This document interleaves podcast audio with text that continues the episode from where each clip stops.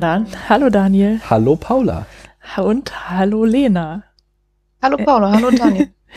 Herzlich willkommen zum Spätfilm. Kino in deinem Gehörgang.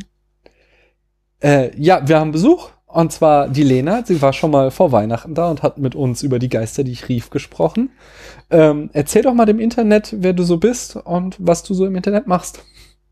Ja, äh, nach wie vor bin ich Lena, ähm, nach wie vor aus Hamburg. Ähm, ja, und auf, im Internet bin ich viel auf Twitter unterwegs unter @catrinity, äh, habe auch einen Blog, Xeledons Spiegel, in dem ich so über mein Leben und auch viel über konsumierte Medien, Serien, Filme, Bücher schreibe und auch viel über mein anderes Hobby, Pen and Paper Rollenspiel. Mhm. Ja. Ich habe dich jetzt äh, am Wochenende habe ich einen Blogpost von dir gelesen äh, über American Gods. Den hast du aber auf einer anderen Seite geschrieben. Ja, das stimmt. Den habe ich tatsächlich äh, für das äh, Tor Online Portal. Das äh, ist ein neues Online Portal von Fischer Tor, dem Verlag, mhm. geschrieben. Mhm. Ähm, das ist auch eine Serie, die ich gerade äh, verfolge und wo ich gerade auch extra das Buch nochmal zuvor gelesen habe. Und da durfte ich etwas darüber schreiben, ob die Serie sich denn jetzt lohnt und äh, ob sie, so wie immer behauptet wird, auch ähm, politische Relevanz hat. Okay. Den Artikel, ja, den kann man auch auf meinem Twitter-Account gerade relativ weit oben noch finden, wenn man ihn gerne lesen möchte. Das ich, würde mich natürlich freuen. Den werde ich natürlich hier auch nochmal verlinken. Ich habe eine andere Frage aber nochmal. Wie kommst du eigentlich zu deinem äh, Twitter-Namen? Haha, ja, das ist so nerdig. Ähm, ich war mal in einem äh, Forenrollenspiel. Ja. Äh, also sprich, wo man halt so zusammen eine Geschichte ja. schreibt und das spielte im äh, Buffyverse, also mhm. ne, Joss Whedons Vampir-Serie und da, da hatten wir halt so ein nach dem Ende von Buffy quasi angesiedeltes Rollenspiel und äh, mein Charakter war eine äh, Hackerin namens Catriona, beziehungsweise mhm. halt kurz vorm Cat und äh, dann habe ich irgendwann mir Twitter zugelegt und alles andere, was ich sonst benutze, war schon vergeben und dann habe ich den ihren Online-Namen genommen. Uh. Also den Namen, den dieser Charakter im Internet hatte. das ist echt cool. Ja, so als so eine Mischung aus, aus Cat und äh, Trinity aus Matrix. Und wir haben dich eingeladen. Und zwar hatten wir ja schon im Dezember gequatscht, äh, dass du nochmal wiederkommst. Und dann haben wir auf Twitter so gequatscht und du wolltest eigentlich uns dazu bringen, dass wir Star Wars besprechen, hier Rogue One. Genau. Da, da habe ich gesagt, so, nee, geht nicht. Wir sind der Spätfilm, wir besprechen alte Filme zu später Stunde. Wir können jetzt nicht einfach einen Film, der gerade im Kino ist, besprechen. Das ist gegen unsere Trademark. Und dann äh, aber so ein bisschen nachgedacht haben wir und sind dann jetzt auf das Thema gekommen, dass wir uns mit äh, weiblichen Action-Heldinnen auseinandersetzen wollen, denn da ist ja in den letzten Jahren in Hollywood so einiges passiert und dem wollen wir uns heute mal widmen.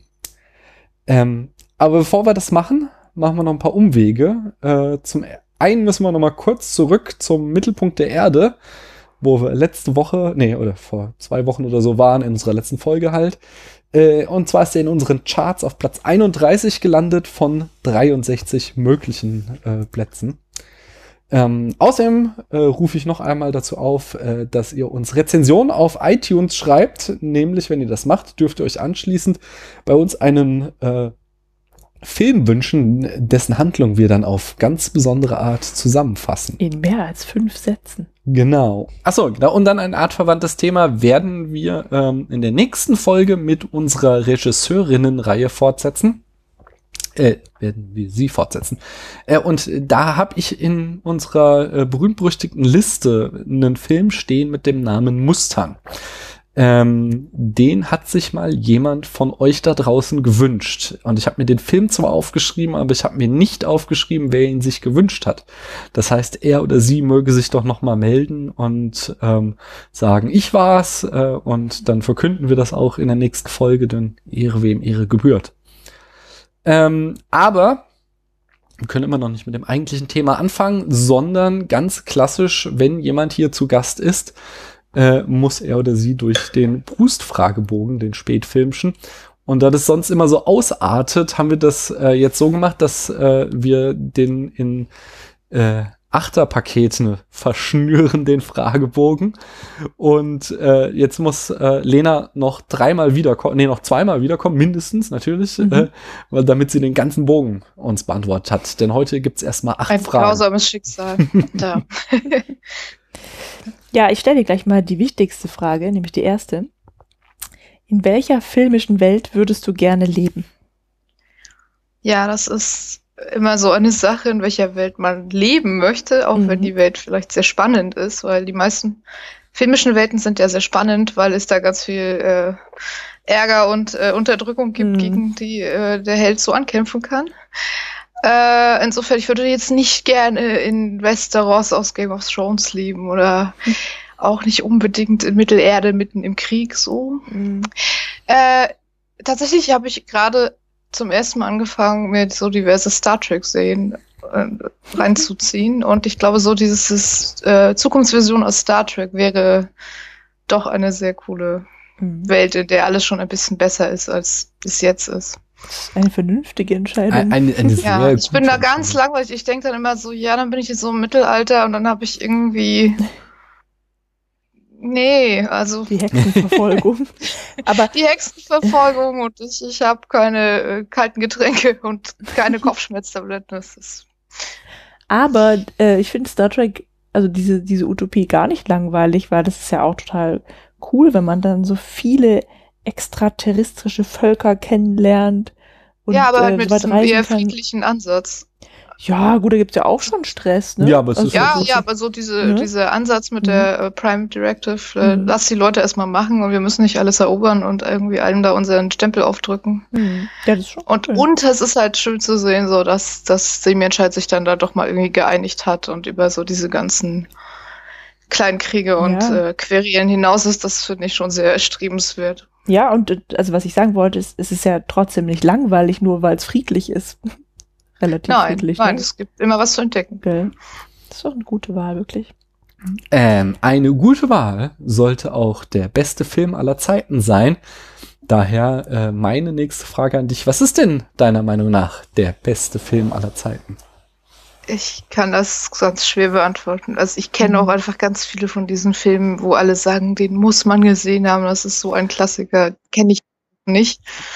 Äh, also der Film, die Filmreihe, die ich am meisten gesehen habe und am meisten Emotionen mit verbinde, ist die Herr der Ringe-Reihe. Und Mhm. äh, bei Mhm. Die Rückkehr des Königs heule ich auch nach dem 15. Mal noch das letzte Drittel komplett durch. Insofern nehme ich jetzt einfach die.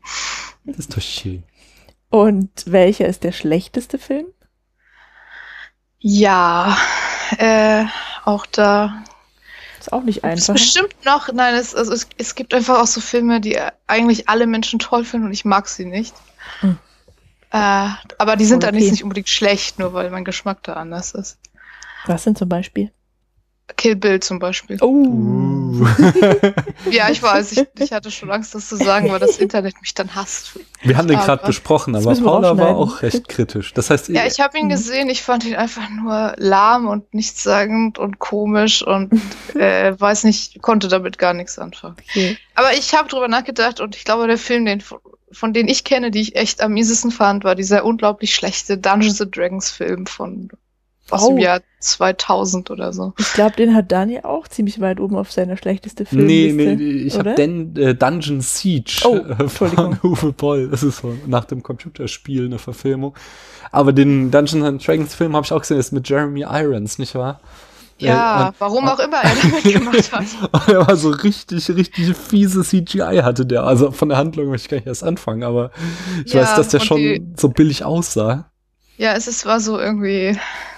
Man guckt diesen Film und möchte danach nicht irgendwie Dungeons and Dragons spielen, glaube ich. Weil, nee. Äh, ich würde sagen, dieser Film war ein Fehler, womit wir zur nächsten Frage kommen. Uh, ein echter Dellinger. Ja.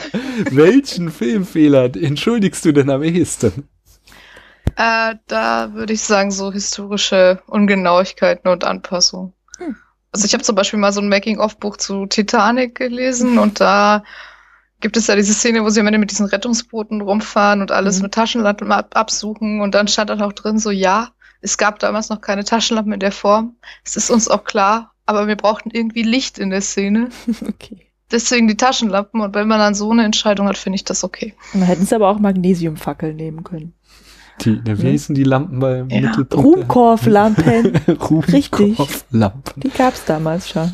Äh, ja, in der Fantasie von Jules Verne. Ja, sowas. Oder halt, äh, wenn dann mal ein Bild an der Wand hängt, was erst 300 Jahre später gemalt wurde, oder ein Musikstück gespielt wird, was erst später komponiert wird, das sind so Sachen, die finde ich echt okay.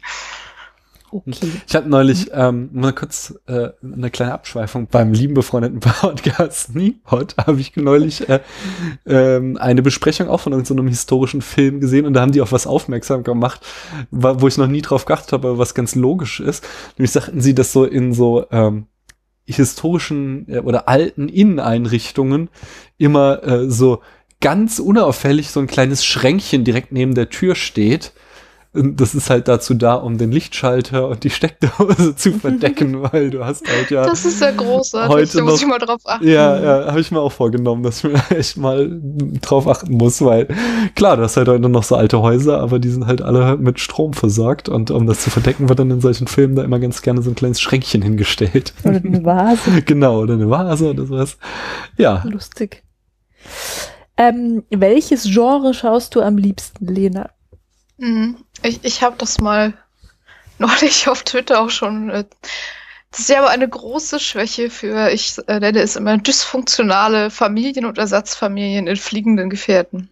Also alles, wo irgendwie das so, eine, so eine Raumschiff-Crew oder, oder irgendwie eine Art von Team sich zusammenfindet und zusammenrauft äh, und dann irgendwie zusammen unterwegs ist und am Ende alle ganz furchtbar zusammengewachsen sind. Äh, Okay, also solche Konstellationen, die finden sich ja in fast jedem Genre, wenn es nicht unbedingt ein Raumschiff sein muss.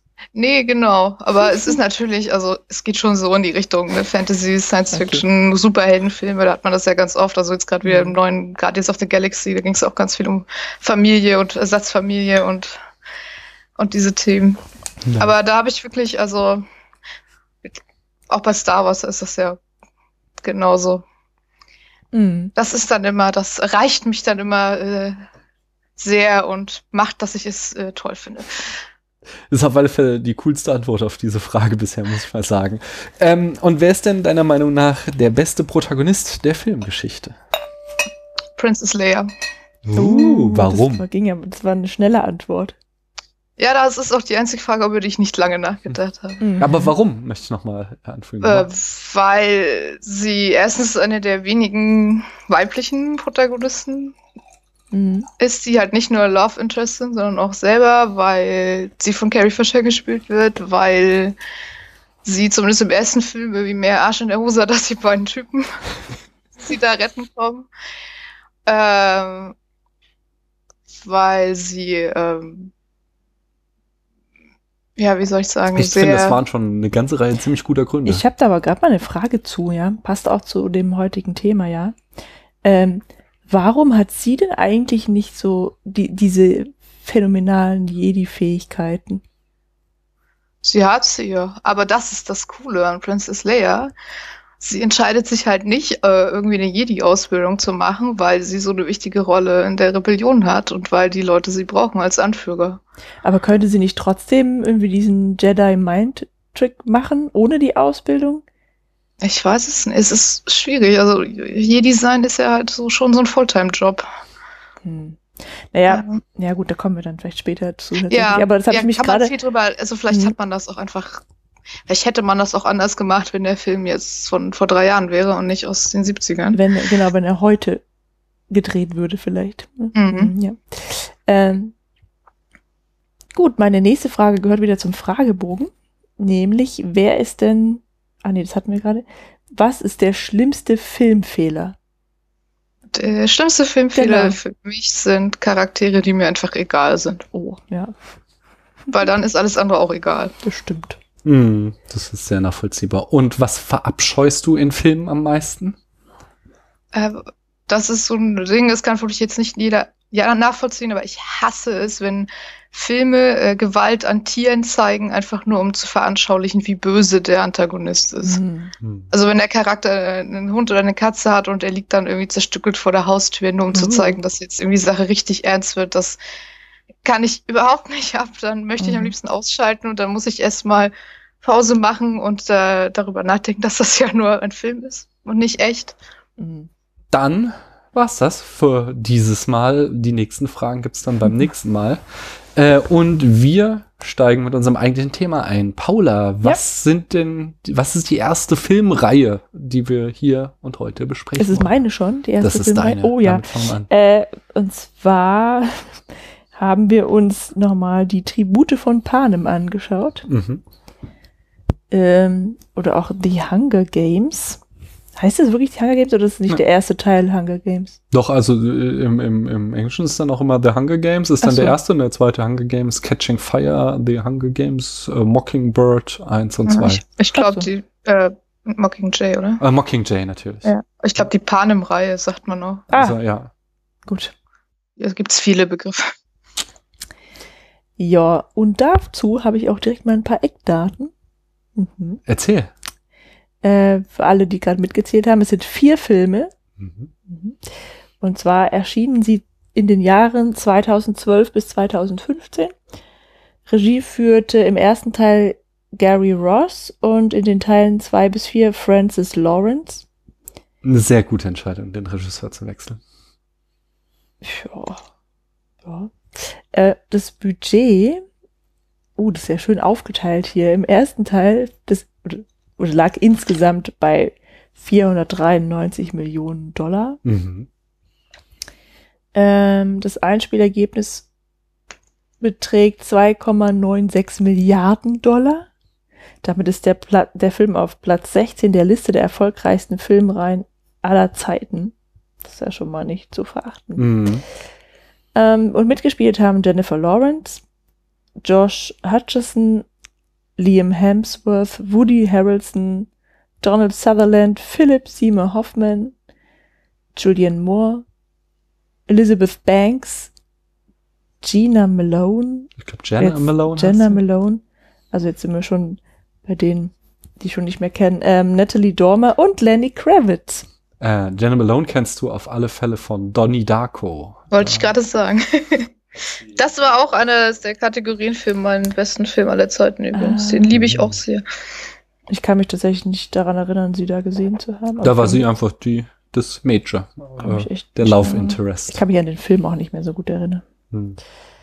Ich schon, ich finde den allerdings nicht so toll wie die ganze Welt. Das ist so mein Kill Bill. Was für dich Kill Bill, Lena, ist für mich so.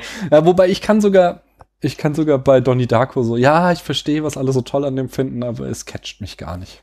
Das catcht dich. Nee. Na gut, äh, die Panem-Reihe wird dem Genre, Genre Action oder auch dem Genre Science Fiction zugeordnet. Ist eine Dystopie und die Zielgruppe ist, sind die Young Adults, Mhm. Jungerwachsene. So, worum geht's? Genau, erzählst In uns doch die Sätzen. Handlung in fünf Sätzen. ähm, oh mein Gott. In dieser Welt ähm, sind, ich glaube, sind es zwölf oder dreizehn, vierzehn? Nein, Ist doch egal. Es gibt wie viele Distrikte sind, ist Äh, egal. achso, genau, es gibt zwölf und einen, äh, der angeblich zerstört ist, ja. District Ach 13. so, das 13. War mir gerade nicht mehr so sicher, ob es 13 oder 14 ist. Also es gibt jede, jede Menge Leute, die äh, in Armut leben und quasi versklavt sind, um die Leute in der Hauptstadt äh, zu ernähren und mit allem Luxus zu versorgen. Ähm, diese Menschen leben in sogenannten Distrikten, die durchnummeriert sind und ähm, müssen jedes Jahr zu sowas wie Gladiatoren kämpfen, einen männlichen und einen weiblichen äh, äh, ja, Teenager. Jugend, Teenager stellen, der ausgelost wird. Ähm, und diese zweimal zwölf Jugendlichen müssen sich bis auf den Tod bekämpfen unter Beobachtung der Fernsehzuschauer im ganzen Land. Mhm. und es wird am, also gewonnen hat am Ende nur eine oder einer. Das Mhm. heißt, die müssen sich dann auch da töten. Ähm, und als die Protagonistin Katniss Everdeen sich für ihre kleine Schwester, für die sie einen Beschützerinstinkt, einen sehr ausgeprägten entwickelt hat, ähm, freiwillig meldet, um in die Arena zu steigen, bringt sie durch ihre Handlungen eine Revolution in, in Gang. Ja, Mhm. das, das, okay, dabei können wir es gut belassen. Sätze. Ähm, ich möchte mal zurück auf das Einspielergebnis und du hast ja dann dich doch entschieden, das Budget nicht einzeln vorzulesen. Ganz wichtig ist vielleicht doch, dass der erste Film mit, hund- äh, nein, mit 78 Millionen äh, noch vergleichsweise äh, wenig, also schon Blockbuster-Bereich, aber noch nicht so die absolute Spitzenklasse, während der vierte Film dann schon 160 Millionen, also mehr als das Doppelte als Budget hatte. Und ähm, das ist, da gibt es einen ganz einfachen Grund dafür, nämlich es gab vor den Hunger Games in Hollywood so die Binsenweisheit, dass Actionfilme mit äh, Frauen in der Hauptrolle äh, quasi keinen Gewinn einspielen, dass die nur Flops sind. Und ähm, ja, sie haben dann die Filme trotzdem, verf- äh, die Bücher trotzdem verfilmt, weil schon die Bücher äh, Weltbestseller waren. Und äh, das Einspielergebnis war so sensationell, dass es damit halt ein neues Paradigma gesetzt hat und quasi das Thema überhaupt aufs Tapet gebracht hat, über das wir heute reden. So war nämlich zum Beispiel, hatte der erste Hunger Games Film äh, das beste äh, Eröffnungs-, das erfolgreichste Eröffnungswochenende eines Films, der keine Fortsetzung war. Also das erste Mal ein neu etabliertes äh, Film, äh, eine neu etablierte Filmreihe. Äh, davon war es der erfolgreichste Film bis dato.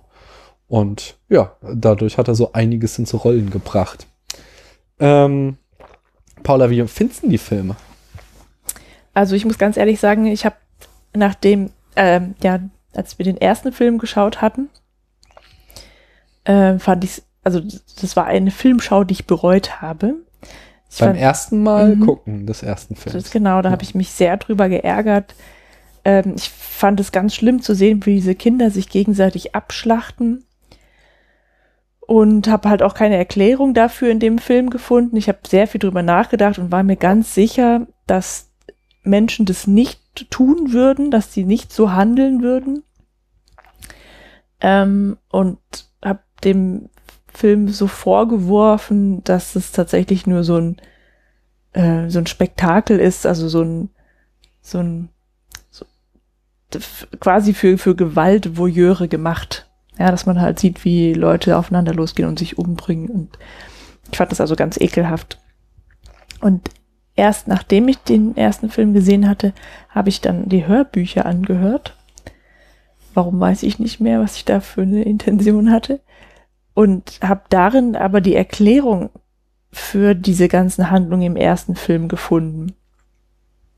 Und ähm, ich finde halt, die, ich gehe mal davon aus, dass die Hörbücher tatsächlich einfach die kompletten Bücher sind, also dass da nichts weggelassen wurde.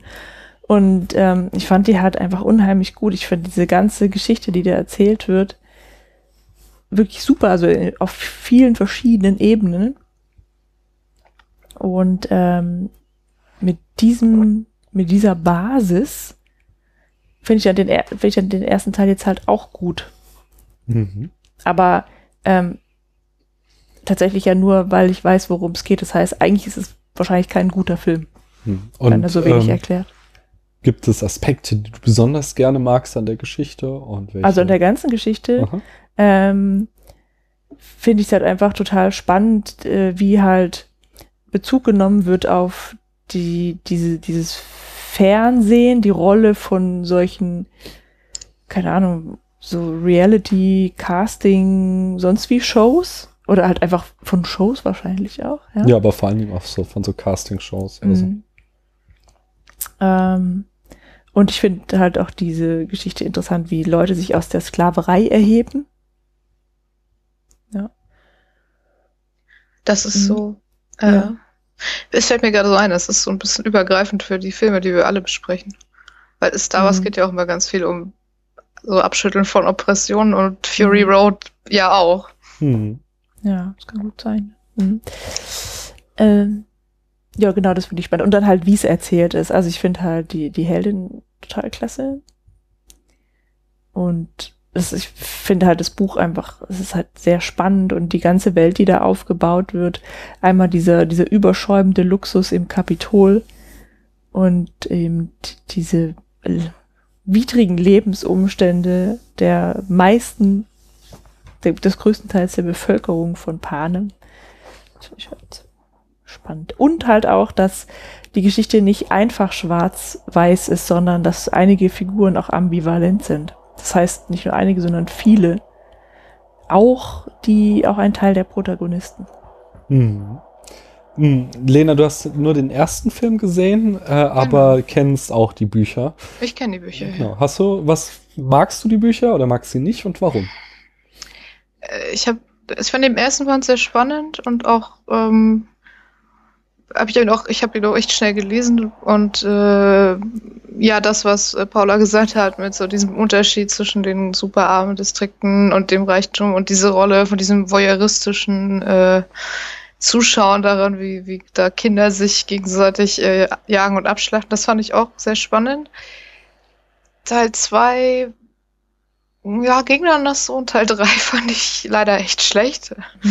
Weil diese ganze Revolution ist für mich nicht gut dargestellt und nicht unbedingt gut geschrieben, was aber auch daran liegt, dass man halt die ganze Zeit an, an Katniss als Protagonistin klebt und die im Band 3 eigentlich so gar nicht richtig mitbekommt, was eigentlich vor sich geht. Meiner Meinung nach, es werden halt ganz viele entscheidende Sachen. Ich, vielleicht ist es im Film auch anders, kann ich mir vorstellen. Aber so ganz viele Sachen, die ich gerne gewusst hätte, wie ist das denn jetzt eigentlich passiert, äh, werden halt immer nur so als Ergebnis präsentiert. Also wenn sie zum Beispiel Peter aus dem Kapitol befreien, das kriegt man ja nicht mit, wie das klappt. Das, der ist einfach irgendwann wieder da. Mhm. Ja, das wird im Film tatsächlich erklärt. Und was ich halt auch, also ich habe so ein bisschen mein Problem damit, dass die drei Bücher irgendwie immer wieder dieses Spielethema wiederholen. Also Band 2 geht ja los mit dieser beginnenden äh, Revolution und den, als, als sie diese Siegertour machen durch die, durch das Land äh, und kommt dann einfach wieder zurück dazu, dass sie wieder diese Spiele haben, Mhm. wo, wo sie wieder dabei sind. Äh, ja, das hatte für mich so ein bisschen den Anschein, als ob die Autorin da nicht so richtig wusste, was sie jetzt erzählen soll und dann zurück zu den Spielen gekehrt ist. Und in Band 3 ist es dann ja am Ende wieder so, als sie da durch das Kapitol sich schlagen und auch wieder genau diese Fallen haben, diese Überfälle, diesen Straßenkampf, der eben auch wieder nur Mhm. eine Variation ist, dieser Hungerspiele. Hm. Ja, das, ja, Äh, es wird aber auch thematisiert, ja. Ne? Also die im zweiten Teil sind die diese Jubel-Jubiläumsspiele, Mhm. äh, die sind dazu angesetzt, dass endlich Katniss Everdeen getötet wird, Mhm. weil äh, der der Präsident Snow sie ja irgendwie als größte Feindin oder als größte Gefahr halt erkannt hat. Ähm, und ja, im dritten Teil ist es ja im Prinzip nochmal das Gleiche. Also der, der, das Ziel ist halt einfach, sie zu töten hauptsächlich oder die ganze Revolution niederzuschlagen. Und warum sollten sie dann nicht diese super gemeinen Waffen und Methoden nutzen, die sie halt schon während der Hunger Games immer genommen haben? Ja, natürlich. Also das, ich- das stimmt schon. Aber es ist ja trotzdem eine Entscheidung der Autorin gewesen, Ja, ja, das so sicher, zu es ist schon eine. Und Wiederholung auch, klar. Das ist halt auch so dieses, das Standardproblem einer jeden Fortsetzung. So, wir machen das Gleiche, was beim ersten Mal schon war, nochmal, nur größer und spektakulärer. Das Richtig. hast du echt in sehr, sehr vielen Geschichten. Mhm. Und womit ich halt, achso, Entschuldigung.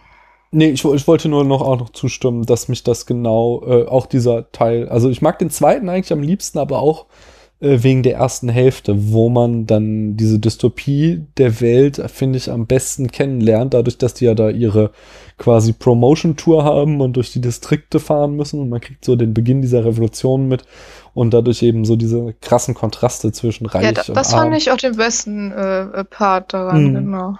Das hat mir sehr Äh, gefallen, aber dann, wenn es dann wieder in die Arena geht, das mochte ich auch nicht. Aber das ist Ja, halt also echt, es war, es war zwar Mhm. ganz cool, so mit dieser Uhr und diesen noch viel mehr, höher, weiter und so. Also ich habe es auch, wie gesagt, auch das, den Band habe ich schnell gelesen. Äh, war schon spannend, aber ich dachte so, na okay, jetzt noch mal das Ganze in Grün. Mhm. Äh, und ich habe ein Problem mit diesem Worldbuilding, einfach diese, also ich finde, es ist nicht richtig toll durchdacht. Es ist halt so ein bisschen, wir nehmen dystopisches Amerika und mixen es mit altem Rom und, und die Welt heißt Brot. Mhm.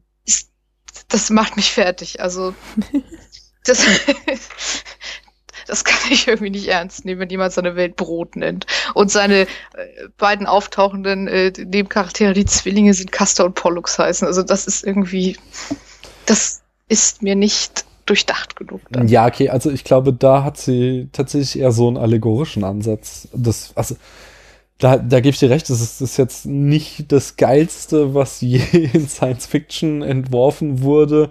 Ähm, aber ich, ich finde das schon okay, weil das, also ich habe das nie als ähm, als, als realistisches Worldbuilding aufgefasst. Sonst fängst du auch an, ganz schnell die Gedanken zu machen, dass das mit den Verhältnissen der Menschen irgendwie gar nicht passt. So diese ganze Welt, zumindest in den Filmen, wirkt unglaublich entvölkert und es scheinen immer nur total kleine Kolonien alles zu sein, die aber da irgendwie eine enorm große, reiche Metropole äh, äh, quasi am Leben halten müssen, das passt irgendwie einfach nicht von den Mengenverhältnissen. So dieser, dieser Grad an Zivilisation, der da im Kapitol herrscht, der wäre bei so einer kleinen Gesellschaft, wie sie in den Filmen gezeigt wird, einfach nicht möglich. Ähm, Weil äh, vermutlich in der Technik, die sie da haben, wäre es auch eigentlich gar nicht nötig, dass die Leute da per Hand im Bergwerk genau. arbeiten. Aber das, ich glaube, das soll auch gar nicht. Genau. Es, das ist ja immer, es ist ja ein, ein Jugendbuch. Äh, und mit, wenn man das mit 15 liest, also ich glaube, hätte ich es mit 15 gelesen, hätte ich es auch toll gefunden, weil man liest ja dann um, im Laufe der Jahre und gerade so was Weltenbau angeht, hat man ja auch äh, so, wenn man so verschiedene Pen-and-Paper-Rollenspiele liest, auch immer sehr viel Input und sehr viele durchdachte Sachen, die halt durchdacht sein müssen, mhm. in dem, weil man das, ja, weil es sonst sich nicht verkaufen würde. Und da mhm. ist man dann irgendwie, also ich bin dann vermutlich deswegen ein bisschen äh, kritischer und reg mich über sowas da mehr auf als jemand, der einfach die Geschichte total toll findet. Aber ich glaube gar nicht, dass es so undurchdacht ist. Also, ähm, dass diese Welt Brot heißt, hat ja bestimmt was damit zu tun, dass sie ja, oder zumindest das Hauptthema dort in der ganzen Geschichte Brot und Spiele sind. Ja, richtig. Ja. Das wird auch im dritten Band gesagt, aber ich finde es trotzdem ja. dumm. Ja, ja. ja aber ich finde es dann schon ganz passend halt. Ja, und dann diese, diese Namen, pff, ja, mein Gott, das sind ja auch, ich, also gerade Castor und Pollux sind ja auch, ja, ja die sind ja aus dem Kapitol, also die, die waren ja mal auf der, auf der Seite des Kapitols, schätze ich, oder haben, die haben ja da tatsächlich direkt für gearbeitet. Und die haben halt ja irgendwie alle so, so ein Spleen für merkwürdige Namen. Also die sind ja, das sind ja sehr exzentrische Typen diese Kapitolbewohner. Ja, klar. Klar, die haben auch alle Insofern diese, passt exzentrisch. Ja, genau. Das passt auch in sich zusammen. Ich, ich bin mhm. einfach nur kein, kein großer Fan von Namen, die dann halt so ganz offensichtlich entlehnt sind. Mhm. Aber ich bin halt auch jemand, der sich über Namensgebung sehr kennst, lange äh, beschäftigen kann. Kennst du die Geschichte von Castor und Pollux? Also die, die My den Mythos? Ja, ich habe sie auf jeden Fall mal gelesen, aber ich kann sie jetzt nicht aus dem Stegreif äh, mhm. zusammenkriegen. Ja, schade. Ich auch ja. nicht. Weil sonst hätte man, ich meine, vielleicht hätte einem das ja sogar noch mehr gesagt. Es geht, also es sind, das sind bestimmt sprechende Namen, aber ich äh, stimme ja. da auch zu, dass das halt, das geht alles ähm, auch dezenter und intelligenter und habe ich auch schon intelligenter gesehen. Ähm, in dem Punkt möchte ich dann nochmal zurück auf dieses äh, Thematisieren der eigenen Inszenierung. Ähm, auch das habe ich in vielen Filmen schon intelligenter gesehen. Ähm, aber ich, das rechne ich dieser Reihe trotzdem hoch an, weil äh, diese Filme, die das äh, thematisieren, sind für gewöhnlich halt Filme, die sich so voll an Cineasten richten. Ähm, während das hier halt ein Film ist, was tatsächlich halt äh, für Teenager gemacht ist und da ein riesen äh, Publikum anspricht, das wahrscheinlich zum ersten Mal überhaupt ähm, mit der Nase darauf gestoßen wird, dass diese Casting-Shows und die sie sich angucken, äh, ja, wie krass durchinszeniert die sind und wie wenig wirklich menschliche Schicksale sie da sehen und wie viel ähm, äh, ja, Show darin steckt und dass das halt hier so äh, sich als großes Thema durch die ganze Reihe zieht, äh, finde ich halt schon ziemlich cool. wie gesagt, es gibt, das, das habe ich alles auch schon besser und intelligenter gesehen, aber äh, wenn man halt diese Zielgruppe im Auge behält, dann finde ich das eine große Leistung von dem Film. Und ein anderen Aspekt möchte ich auch noch anbringen, äh, der uns nämlich dann auch langsam zum heutigen Thema nochmal hinführt. Ich finde es auch ziemlich cool, dass man eben ähm, Katniss ansieht, wie sie von diesen Hunger Games mitgenommen ist, wie traumatisiert sie ist und wie fertig sie ist und äh, wie sehr und immer stärker sie darunter leidet und äh, sie hat auch so einen sehr schönen Charakterbogen, der ja beginnt mit, äh, ich möchte nie Kinder in diese Welt setzen, weil Kinder werden in dieser Welt dann umgebracht und dann am Ende äh, ist jetzt, ja, am Ende, nachdem sie das System besiegt hat, ist sie dann doch bereit, Kinder zu kriegen, aber äh, endet halt dann trotzdem mit dem Satz, dass sie ihre Albträume nie loswerden wird, weil sie halt so was Schlimmes erlebt hat. Und ähm, das finde ich ist auch was, was man gerade im Action-Genre sehr, sehr wenig sieht. Da wird halt äh, die Gewalt einfach immer nur mitgenommen und der Held äh, äh, ballert irgendjemand über den Haufen und macht gleich weiter, als wäre nichts gewesen. Und dass das hier halt einfach mal auch so in den Fokus genommen wird, finde ich eine schöne Sache. Kann ich da was zu sagen? Ja. Also ich fand, also ich, wie gesagt, die, die, die ich habe nur den ersten Film gesehen. Im dritten Buch fand ich das total schräg. Also im Buch ist Katniss ja auch völ völlig traumatisiert. Mhm. Also richtig diese posttraumatische Belastungsstörung und es interessiert irgendwie keinen. So mhm. richtig, sie zieht sich immer zurück, sie wandert da durch diese unterirdischen Anlagen in Distrikt 13, ähm, redet nicht so richtig mit, mit jemanden und dann wird sie trotzdem halt immer wieder von den Leuten da irgendwie in ihre, in ihre Klamotte gesteckt und mhm. da kamerawirksam irgendwo hingestellt. Äh, und dann kann sie auch einfach einmal ganz, ganz toll sein und hat sich voll im Griff und inspiriert da irgendwie die Leute und dann hinterher ist sie wieder so ein Häufchen Elend. Ich, also, das, das fand ich irgendwie echt schräg, dass auch ihre eigene Mutter da irgendwie nicht mal was gegen tut, dass sie da so, äh, Aber die Mutter ist ja auch depressiv, also. Ja, ja, also es ist äh, wirklich, also ich fand sie halt auch nachher so als, äh, als Erzählinstanz sehr anstrengend, weil es halt immer hin und her schwankt zwischen diesen, ich kann eigentlich nicht mal mehr alleine aus dem Bett und ich bin trotzdem irgendwie der Superheld. Also ja, jetzt wo du es so sagst, es ist natürlich vermutlich mhm. im Actionfilm-Genre dann doch ein ne, ne neuer Ansatz, der, der auch ganz cool ist. Ähm, und, ich finde das auch sehr realistisch eigentlich. Nee, es, ja. Also, also ja. es passt halt einfach dazu, dass sie von allen nur ein Spielball ist. Mhm. Ja. Erst äh, wird sie da in der Arena quasi verfüttert und dann wird sie von der, von der Revolution halt einfach nur instrumentalisiert. Und das wird halt auch durchgängig halt klar gemacht, dass nichts von dem, was sie tut, wirklich ihre Intention ist, sondern dass sie einfach nur ähm, immer benutzt wird, dann irgendwas machen soll und dann halt mehr oder minder zufällig die richtigen Entscheidungen trifft. Also sie ist halt ein starker Charakter. Sie, sie hat quasi ihre Prinzipien, sie weiß, was gut und was böse ist so. Und ähm, handelt halt allein intuitiv. Also sieht man auch in den Teilen, in denen diese äh, Pro, wie heißt es, Go, was? Prom? Ich weiß gerade nicht, wovon du sprichst. Diese kurzen Videoclips zu Propagandazwecken, Propos gedreht werden, ähm, dass sie halt überhaupt nicht spielen kann, sondern sie muss immer das Elend sehen, was das Kapitol verursacht hat und dann wird immer direkt ihre Reaktion ungefiltert aufgenommen, ähm, weil die halt von innen rauskommt und das ist, was halt irgendwie die anderen Leute noch inspiriert. Das heißt, ja. sie wird also von beiden Seiten auch nur genutzt. Ja. Und deswegen interessiert sich auch keiner dafür, wie es ihr geht, wie sie sich fühlt oder was, was gut für sie wäre, sondern sie wird immer nur als Symbol für die Revolution gehandelt und das ist alles. Das stimmt. Aber das ist halt mhm. auch deswegen, finde ich, in, in Buch 3 ähm, würde man, glaube ich, die Gesamtgeschichte der Revolution vielleicht besser darstellen können, wenn man halt da weggegangen wäre, davon alles aus ihrer Sicht nur zu erzählen. Weil zwischendurch kann man eigentlich wirklich viele Passagen, wo sie halt einfach nur rumleidet, sag ich mal. Jetzt nicht negativ mhm. gemeint, dass sie nicht leiden dürfte. Die darf, ist auf jeden Fall berechtigt, aber äh, beim Lesen habe ich immer gedacht, so, ach Mensch, ich würde jetzt aber lieber wissen, wie sie da jetzt eigentlich die Revolution machen und nicht, wie Katniss schon wieder wippend in der Ecke sitzt. Mhm. Ja, gut, das ist halt auch so ein Ding, das halt da einfach schon viel mehr im, im Gange ist, als sie tatsächlich wusste, ne, als alle anderen wusste. Mhm. Ähm, und es gehört halt auch dazu, wie gesagt, dass sie keine Anführerin ist und keine, ähm, keine Heldin aus freien Stücken, sondern dass sie da quasi reingezogen wird in die Rolle.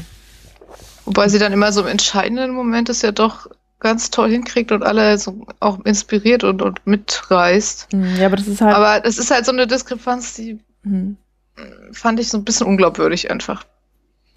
So dieses absolute Gegenteil von ich bin total traumatisiert und ach, jetzt lege ich den Schalter um. Aber gut, vielleicht ist das auch, womöglich ist es sogar gar nicht so unrealistisch. Ja, ich denke auch, weil sie halt in diesen Momenten wird sie, funktioniert sie halt einfach. Ja, wenn sie Mhm. irgendwie eine Gruppe von Kämpfern irgendwo durchleiten soll, dann ist es halt ein Moment, der jetzt da ist und in dem sie halt, ähm, ja, in dem hat sie einfach quasi gar nicht die Möglichkeit zu rekapitulieren, was passiert hier eigentlich gerade.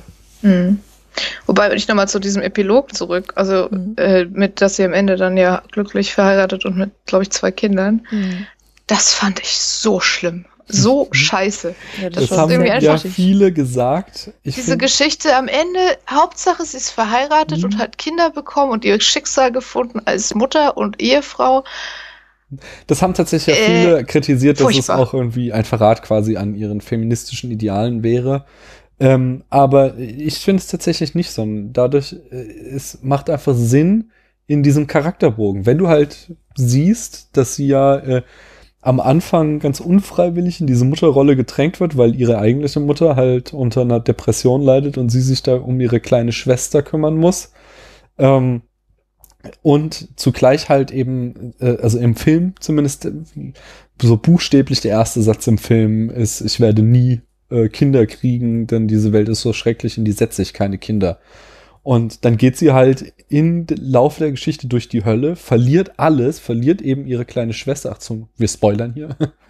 ähm, die, für die sie überhaupt alles gemacht hat. Es war am Ende echt alles für die Katze, weil das das Einzige ist, was ihr bleibt von ihrer Schwester, die Katze.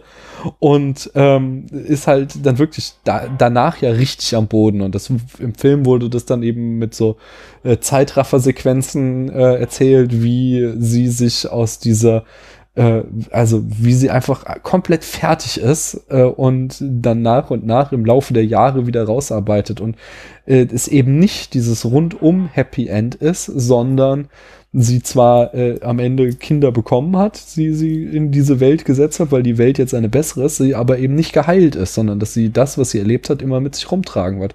Und ähm, da kann man natürlich jetzt irgendwie fragen, muss man da die äh, den den Charakter wieder mit so einer Mutterrolle in äh, Beziehung setzen und macht man damit nicht eine starke Frau kaputt?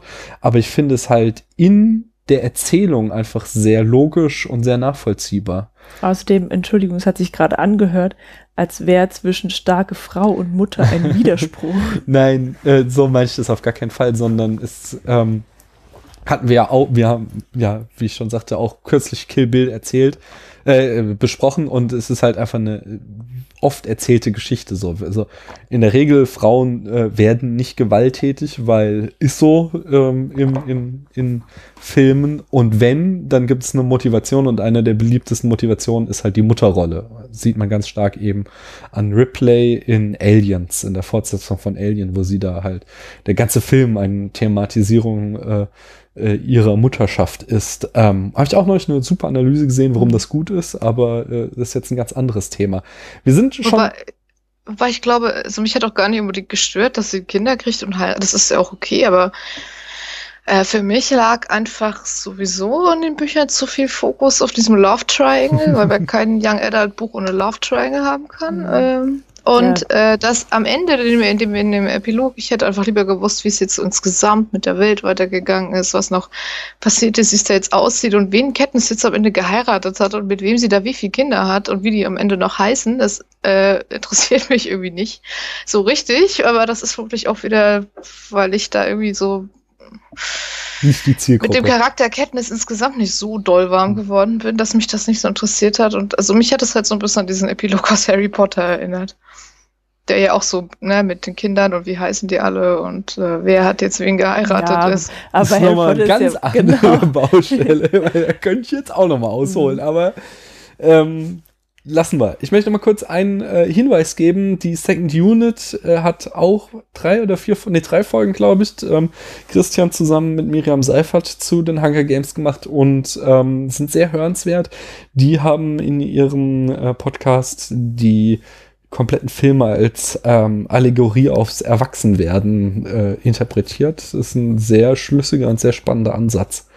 Ähm, wie gesagt, ich habe noch mal so ein paar Fragen vorbereitet, um uns hier noch mal der Heldin äh, und den anderen Heldinnen von heute zu nähern. Ähm, und äh, eine Frage, die können wir, können wir schon mal für alle Filme, die wir heute besprechen, abhaken, nämlich äh, wird der Bechteltest bestanden? Und zwar, der Bechteltest ist äh, ein äh, quasi stellt eine Minimalanforderung an Filme, damit sie nicht übel sexistisch sind. Und das heißt, gibt es zwei Frauen, beide haben einen Namen, äh, sie reden miteinander und zwar über etwas anderes als einen Mann. Und alle Filme, die wir heute Abend besprechen, bestehen diesen Test. Aber Rogue One nur wirklich sehr, sehr knapp. Ich habe es gestern extra nochmal nachgeschaut. Also Das mit stimmt. Hängen und Würgen. Da kommen wir Da äh, ich gleich nochmal zu einem anderen erinnern. Kriterium, Mit- den Rock One nicht bestehen wird. Aber egal. Warte mal bitte kurz, mit wem spricht sie denn?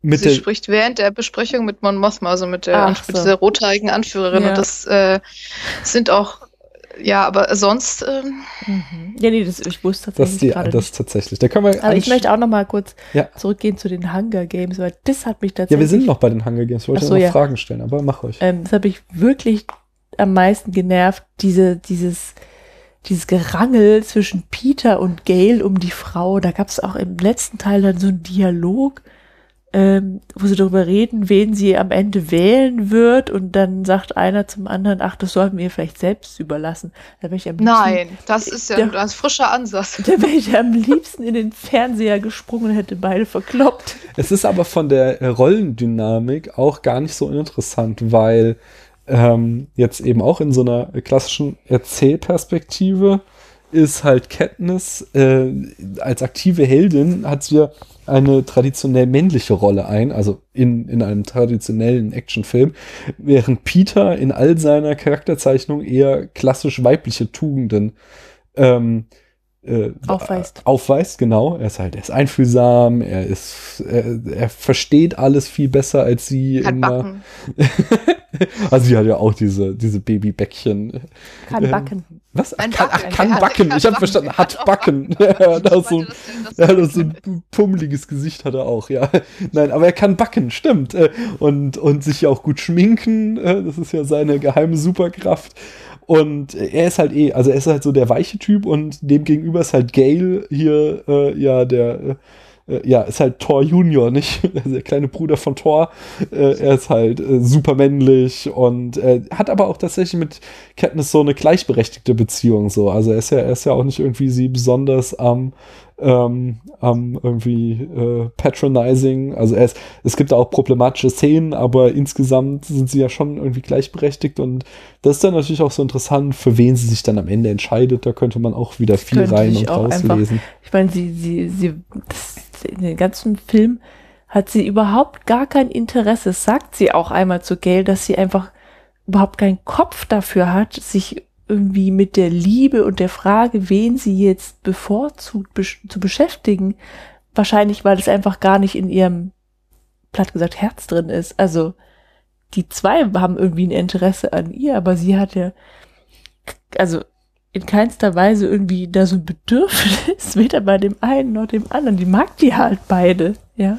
Ich frage mich ja, ob das irgendwie äh, bei den Büchern, ob das äh, die Autorin selber war, die gesagt hat, ich schreibe das so, oder ob da irgendwie mal irgendein Verlag, Lektor oder Mhm. so gesagt hat, hör mal, das ist hier ein Young Adult Buch, da müssen Love Triangle rein. Ich Ja. weiß es nicht. Das werden wir nicht rausfinden können. Ne? Nee. So, jetzt aber Fragen. Ich habe Fragen an euch. Die müsst ihr mir jetzt beantworten. Nummer eins. Wie wird die Protagonistin eingeführt bei den Hunger Games?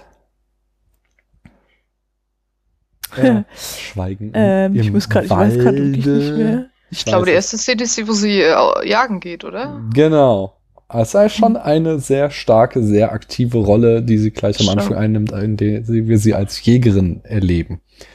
Ähm, dann äh, Frage, ist die Protagonistin aktiv oder passiv? Hat Paula schon beantwortet. Willst du es nochmal machen, kurz zusammenfassen? Mm, ne, sie ist ja schon aktiv, aber passiv im ganz, im großen Spiel der Revolution wird sie immer nur reingedrängt.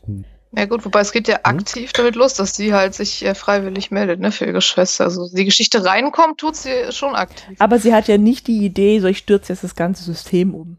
Ja, sondern da wird sie so, kommt sie so rein und wird so reingedrückt. Also Du- insgesamt würde ich sie auch eher als passiv Ja. sehen. Ich würde auch sagen, insgesamt ist sie schon eine passive Heldin, die äh, Mit, mit aktiven voranstolpert. Momenten. Ja, genau. Vielleicht. Mit die, die immer mal wieder so Momente hat, wo sie äh, quasi aktiv wird und äh, äh, ja, den, den, das Schicksal wendet, aber insgesamt wird sie schon vorangedrängt von anderen äh, in ihre Rolle. Ähm, dann äh, gibt es mehrere Frauen oder herrscht das Schlumpfprinzip. Das Schlumpfprinzip, um das zu erklären, ist halt, wir haben die Schlümpfe, wir haben Papa-Schlumpf, Schlaubi-Schlumpf, äh, äh, lustig Schlumpf oder wie sie alle heißen und Jokey. Schl- genau und Schlumpfine. Also das heißt äh, eine weibliche Schlümpfin, die äh, auch quasi in der Regel nur dadurch charakterisiert wird, dass sie eine Frau ist, während äh, die verschiedenen männlichen Protagonisten äh, andere Charaktereigenschaften zugeschrieben bekommen. Ähm, ja, ist hier bei Nö, den also Frauen gibt's ja reichlich. Genau, bei den Hunger Games gibt's jede Menge verschiedene aktive Frauen. Ähm, Und auch ambivalente Frauen. Also auch, äh, wie heißt denn diese Anführerin der Revolution? Ich habe es leider vergessen.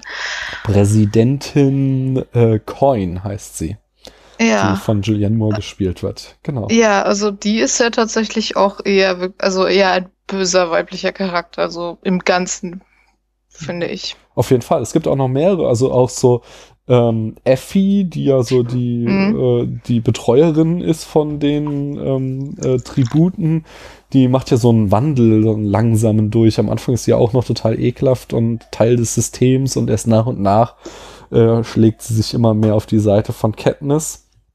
Dann äh, auch die von Jenna Malone gespielte Johanna, die ja, also die ist ja auch eine gute als äh, Tribute, aber die ist auch irgendwie so total durchgeknallt und fertig und äh, es, es, also es, ich finde sie in den Filmen eigentlich am geilsten, weil sie hat so ein paar äh, schöne äh, Monologe, wo sie irgendwie die ganze Perversion und das ganze durchgeknallte des Systems auf den Punkt bringt. Aber sie ist auf alle Fälle, hat sie auch so einen ambivalenten Charakter in ihrer Protagonisten äh.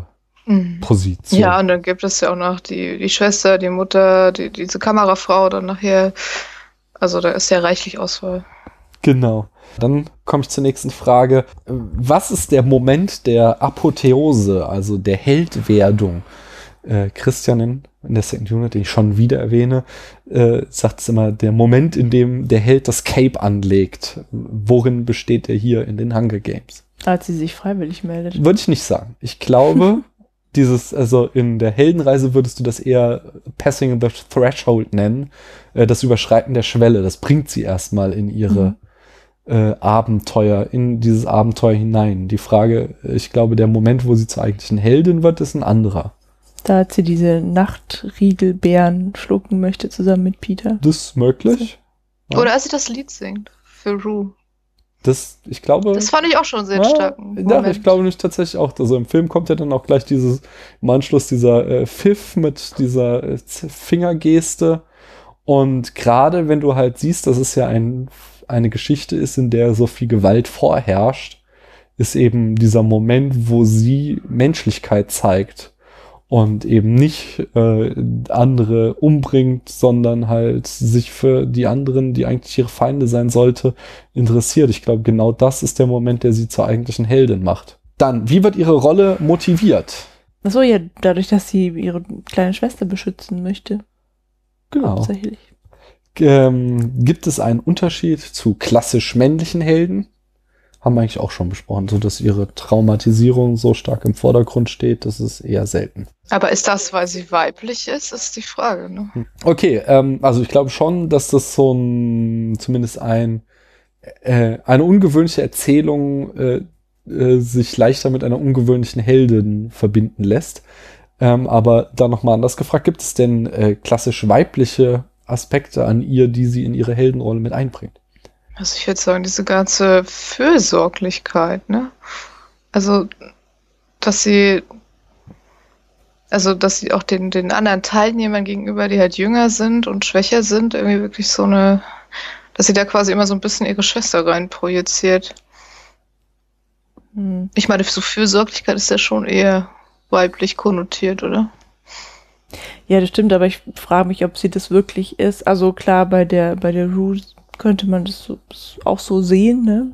Dass mhm. sie eben diese kleine Schwesterrolle hat. Aber sonst ähm, ist sie ja gar nicht fürsorglich, sondern sie ist ja immer sehr allein. Ja, und misstraut eigentlich allen. Also sie, ja, sie möchte natürlich nicht die anderen als Feinde sehen, aber sie traut ja niemanden. Sie redet nicht. Also ich ja gut, nicht reden und vor sich hin brüten ist ja dann vielleicht auch wieder eher was, was man meistens eher mit Männern in Verbindung bringt. Mhm. Eben. Müssen wir ja auch nicht abschließend beantworten. Kommen wir noch zur letzten Frage. Ist sie eine gute Heldin? Paula, dein Urteil? Gut im Sinne von. Äh, Finden mögen wir sie. Also nicht im Sinne so, von moralisch Also nicht gut, gut sondern, im Sinne von äh, gut versus böse. Oder? Sondern gut inszeniert. Ist sie eine gut inszenierte Heldin? Bringt sie etwas Neues zur Heldenrolle?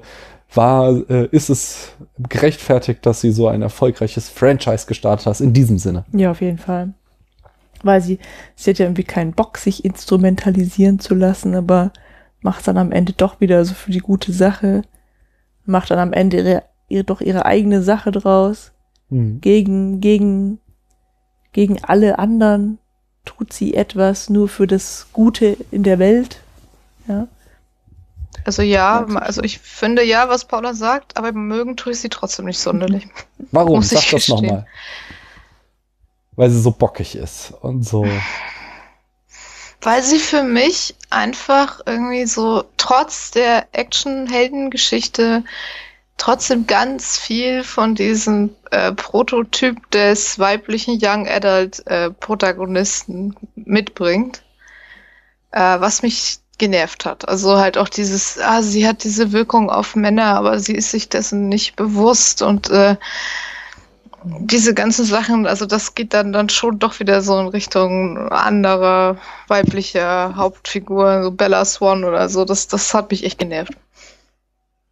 Okay, damit ähm, schließen wir diesen Teil der Sendung ab und kommen zum nächsten Film, Mad Max Fury Road. Paula, würdest du uns wieder die Eckdaten verkünden? Äh, sicher. Das Erscheinungsjahr war das Jahr 2015. Regie führte George Miller und das Budget, das für den Film ausgegeben wurde, betrug 150 Millionen Dollar und das Spe Einspielergebnis 379 Millionen Dollar. Äh, die Besetzung mhm. stellt sich zusammen aus Tom Hardy, Charlize Theron, Nicholas Holt, Zoe Kravitz ja, ist lustig. Punkt. Die, eben hatten wir Papa Kravitz im Film, jetzt spielt Ach, die, die Tochter, mit. Mhm. Okay, und als mögliche Genres könnte man Action, Science Fiction, schon wieder Dystopie und Road Movie zählen. Mhm. Und die Handlung in fünf Sätzen. Die fasse ich mal genau. zusammen. Ähm, Imperator Furiosa soll einen Truck voller Wasser in einer postapokalyptischen Welt, in der das Wasser knapp ist, in eine Stadt fahren, in der sie es gegen einen Truck voll Benzin tauschen soll, in einer postapokalyptischen Welt, in der Autos ganz wichtig sind und auch das Benzin knapp ist. Und äh, der Plot des Films ist denkbar simpel. Die Straße von Stadt A nach Stadt B geht immer geradeaus. Man kann die andere Stadt schon am Horizont sehen und ziemlich genau in der Mitte biegt Furiosa dann links ab und nimmt Reis aus und fährt mit ihrem Truck quer durch die Wüste, denn es stellt sich heraus, sie hat äh, den Harem von ähm, Immortan Joe, dem Tyrannen, der eine Oa diese Oase, wo sie herkommen, äh, regiert, äh, befreit und ist mit den Frauen äh, auf der Flucht äh, zu einem Ort, der sich äh, The Green Place, glaube ich, nennt, äh, wo sie einst geboren wurde. Ein äh, mythisch schönes Land, in dem es äh, eben noch grün sein soll und nicht alles Wüste ist. Es entspinnt sich äh, eine einstündige Verfolgungsjagd, weil die äh, Schergen von Emoton Joe sie jagen und die anderen aus dieser Benzinstadt ihnen zur Hilfe kommen. Im Zuge dieser Verfolgungsjagd wird durch äh, Komplikationen rauft sie sich mit dem namensgebenden Protagonisten Mad Max zusammen und sie bilden eine Zweckgemeinschaft, äh, bis sie irgendwann am Green Place ankommen und feststellen müssen, dass die einstige Oase mittlerweile ausgetrocknet ist und äh, schließlich äh, den Entschluss treffen, äh, dass sie zurückfahren zur Oase von Immortan Joe, um eben jenen Tyrannen zu besiegen und dort die Kontrolle zu übernehmen. Ja, äh, Paula, du hast wow. den Film nicht geguckt. Wir haben ihn mal angefangen, aber er war dir dann doch zu, zu hart. Mir war du, schlecht. Dass du gesagt hast, das ist nicht dein Film. Äh, Lena, du hast ihn gesehen. Ja, tatsächlich sogar neulich erst oder erst seit ein paar Wochen auf Netflix ist. Und wie fandst du ihn denn? Super. Ja, Ganz großartig. Ich habe mich geärgert, dass ich ihn nicht im Kino gesehen habe, weil er optisch halt so geil ist, äh, dass ich dachte, auf der großen Leinwand wäre bestimmt noch geiler gewesen. Aber als ich damals im Kino den Trailer gesehen habe, dachte ich nur so, was ist das denn? Und ich glaube, ich will das nicht sehen. Aber jetzt fand ich ihn dann doch sehr gut. Äh, was fandst du denn besonders gut? Besonders gut. Also einmal die Optik. Mhm. Optik, Musik, Special Effects fand ich alles 1A, auch wenn es natürlich, man kann sich darüber streiten, wie sinnvoll es ist in einer Welt, wo das Benzin knapp ist, irgendwie benzingetränkte Feuersäulen permanent aus Showgründen in den Himmel zu schießen. Aber ich, nein, und natürlich äh, Furiosa und die diversen anderen Frauenfiguren ähm, und auch so diese ganze quasi Bedeutungsebene, so Kampf gegen dieses Patriarchat und diesen furchtbaren ähm, äh, Obermonster. Mhm. Ja, das ist definitiv das Hauptthema des Films. Das ist ein Aufstand der Frauen gegen das Patriarchat. Ist. Ja. Äh, es ging sogar so weit, dass ähm, sich George Miller, der Regisseur, ähm, äh, Eve Ansler als Beraterin hinzugezogen hat. Das ist die Autorin der Vagina Monologues. Äh, ich habe keine Ahnung, worum es da geht. Es ist nur so ein Begriff, den man immer mal wieder hört. Es ist irgendwie ein feministisches ein-Personen-Theaterstück. Äh, wisst ihr da mehr? Kennt ihr das? Nee. Ich glaube, ich habe den Namen mal gehört, aber ja. auch nichts Näheres. Nein. Genau, also das ist halt auf jeden Fall eine äh, feministische Autorin, die da als Beraterin am Set war, um äh, die, äh, die verschiedenen Schauspieler vor allem in ihrer Inszenierung zu beraten. Ja, und ich meine, die, die Action an dem Film ist halt einfach großartig, weil es tatsächlich so, äh, da muss ein 70-jähriger Regisseur in die Wüste fahren, um den 50-jährigen Branchenkranten mal zu zeigen, was man im 21. Jahrhundert mit Action machen kann. und vor allem die meisten Effekte sind ja auch einfach Stunt-Effekte und reale, also das ist ja das nicht würde ich noch nicht mal so sehen. Genau, nein, nein, das würde ich noch nicht mal so sagen, sondern also es gibt sehr, da wird sehr viel in die Luft gejagt, da ist sehr viel echte Pyro. Trotzdem ist der ganze genau. Film auch ähm, mit äh, CGI durchsetzt und es wird so zum Beispiel wunderschön auch immer mit der Geschwindigkeit der Frames gespielt. Also mal werden Sachen schneller abgespielt, dann ist wieder Zeitlupe und so. Also da steckt auch sehr, sehr viel am Computer nachbearbeitet. Allein dieses ganze Color Grading und so. Ja, der Film sieht ja in keinster Weise. Fand ich auch den Hammer. Also ja. allein diese Unterschied, die Wüste bei Tag und bei Nacht. Genau. Aber das ist halt auch der Unterschied so. Während jetzt hier ein Zack Snyder sich in eine Bluebox stellt und seinen ganzen Film irgendwie äh, in einem grünen Viereck dreht und dann hinterher am Computer da irgendwie eine verwüstete Stadt zeigt, ist halt da George Miller eben trotzdem in die Wüste gefahren und hat da halt erstmal geile Action gedreht und sie dann anschließend noch mit den Mitteln der CGI äh, quasi verbessert, was er da gedreht hat. Und das ist halt dann wieder CGI at its best und nicht äh, das schlimme CGI, wie wir es von den Star Wars Prequels kennen oder so, wo halt einfach Ich wollte sie gerade auch schon erwähnen und habe dann gedacht, nein, ich werde jetzt nicht über die Prequels bashen, nein. ja, es ist halt, aber es ist halt einfach, CGI klappt immer dann nicht, wenn sie nicht mehr bodenständig wirkt und das ist hier eben nicht der Fall. Also das nein, ist das, das stimmt. ganz, ganz toll und eben äh, äh, also es, es, wurde bei dem Film immer kritisiert, also was, nein, immer, das ist auch so. Es, es, gab irgendwie in Männerkreisen kleine dumme Gruppen, die meinten, äh, das wäre ja total doof, dass hier Mad Max nicht die Hauptrolle hätte, sondern Furiosa, was ja auch schon irgendwie so ein Aberglaube ist, weil der Film heißt ja Mad Max Fury Road, das heißt, ihr Name steckt halt auch schon mit in dem, in dem Titel. Also ganz klar, dass sie die zweite Protagonistin ist und sie ist halt auch so eine geile Protagonistin. Da kommt Super geil. Und ich fand auch Nox, Nax heißt der, glaube ich, ne? Genau, Nax. Der, äh, den fand ich jetzt auch halt cooler als Max. Und wenn, ich, ich mochte Max, Max, auch. Ja, sag Darf ich zu Max was sagen? Also ich glaube, der Film, der Film an sich von der Story her hätte Max nicht unbedingt gebraucht weil er tatsächlich, er bringt ein bisschen Input, er kämpft natürlich auch mit und so weiter. Aber das hätte man tatsächlich vermutlich auch durch Nax ersetzen können. Und ich habe ja diese Theorie, äh, äh, dass es momentan einfach Filme und auch Serien gibt, die so eine, die so Figuren haben, äh, die so bis als Katalysator dienen. Inwiefern? Um halt äh, die Filme quasi interessant fürs Publikum zu machen. Mhm. Äh, und halt weiter im Mad Max-Film einen Mad Max drin zu haben, obwohl man ihn um, nicht unbedingt für die Story gebraucht hätte und der vielleicht auch ohne ihn funktioniert hätte, aber wenn man ihn so gedreht hätte und angetrailert äh, irgendwie nur mit, mit Furiosa als, als Hauptfigur, dann hätte es vielleicht weniger Zuschauer gegeben. Mhm. Ich habe so ein bisschen manchmal das Gefühl, dass das so eine Übergangsphase ist. Also, dass man noch irgendwie so ein bisschen so ein Stützrad braucht, um irgendwie die Geschichten zu erzählen, die man erzählen möchte, die nicht unbedingt den männlichen Hauptlied brauchen.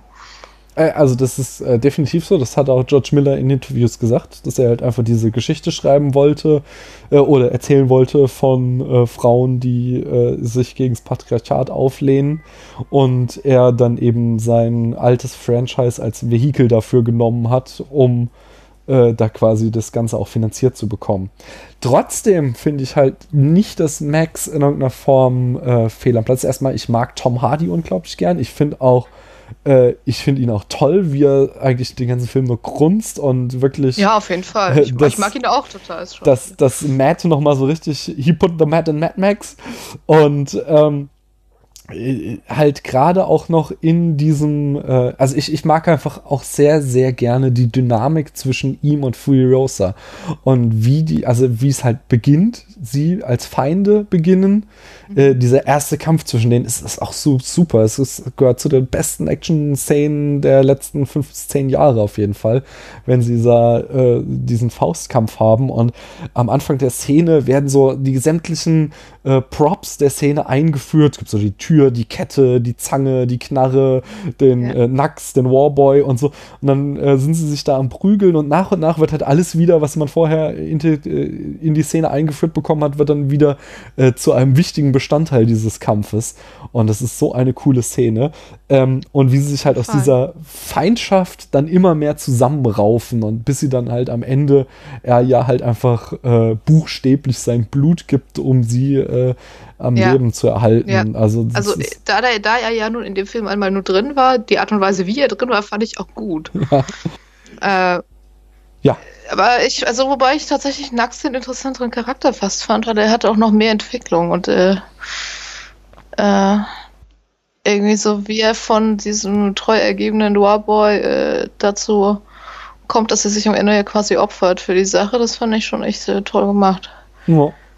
Ja, ich, ich finde, insgesamt ist das eine, eine solide Ensembleleistung auf jeden Fall. Auf jeden Fall. Also ich warte auch die ganzen Mädels, äh, äh, die sie mitnimmt. Vor allem, mhm. ich fand halt auch so diesen, also diese Szene, wo, wo sie dann kurz anhalten und Max die eine als Geisel nimmt mhm. und es diesen Kampf gibt, wo halt auch einfach diese super leicht bekleideten Frauen ihn da doch echt auch zu schaffen machen, angriffstechnisch. Mhm.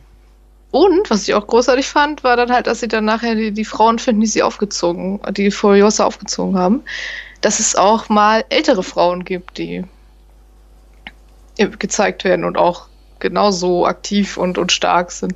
Echt badass sind, ja. Total. Weil so, also Frauen ab 40 finden ja in Hollywood-Filmen auch nicht so arg viel statt. Das stimmt.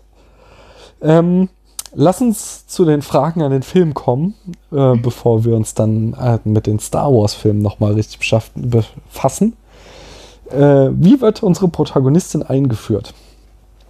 Äh, sie ist die Bo Bösewichtin, vermeintlich am Anfang. Wir beginnen ja ganz dicht bei Max und wie er gefangen wird von den Schergen von Immortan Jaw und dann da als Blutbeutel missbraucht wird. Und äh, Furiosa wird uns erstmal als quasi treue Dienerin von Immortan Joe äh, eingeführt. Aber auch nicht sehr lange, ne? Also, dass, dass, sie, dass sie eigentlich was anderes vorhat, kommt ja doch recht schnell. Ja, das stimmt. Ähm, ist die Protagonistin aktiv oder passiv? Ganz klar aktiv. aktiv. Ja. Super aktiv. Ähm, und gibt es mehrere Frauen oder herrscht das Schlumpfprinzip? Nein, hier haben wir auch eben schon besprochen, eine ganze Reihe Frauen. Der Moment ja. der Apotheose. Äh, das ist schwierig, oder? Ist die Frage, ob er nicht einfach vor dem Film stattfindet, als er sich mhm. entscheidet, das durchzuziehen. Ja, aber es gibt trotzdem den Moment auf dem Bildschirm, äh, wo sie, ähm, also ich finde es ganz, ganz eindeutig sogar, äh, wo sie mhm. das Zepter in die Hand bekommt und das ist äh, die Szene, wo Mad Max mit diesem Scharfschützengewehr, äh, das noch drei Schuss hat, zweimal auf ihre Verfolger schießt und zweimal verfehlt und dann einsehen muss, dass er, äh, dass sie die bessere Schützin ist und mhm. äh, ihr halt das Gewehr in die Hand drückt und sie dann noch seine Schulter als äh, Stabilisator benutzt, um dann mit dem Gewehr den Treffer landet auf ihre Verfolger. Okay. Das Na gut, ist, das ist der Moment, wo sie da definitiv der Boss ist, dann auf jeden Fall.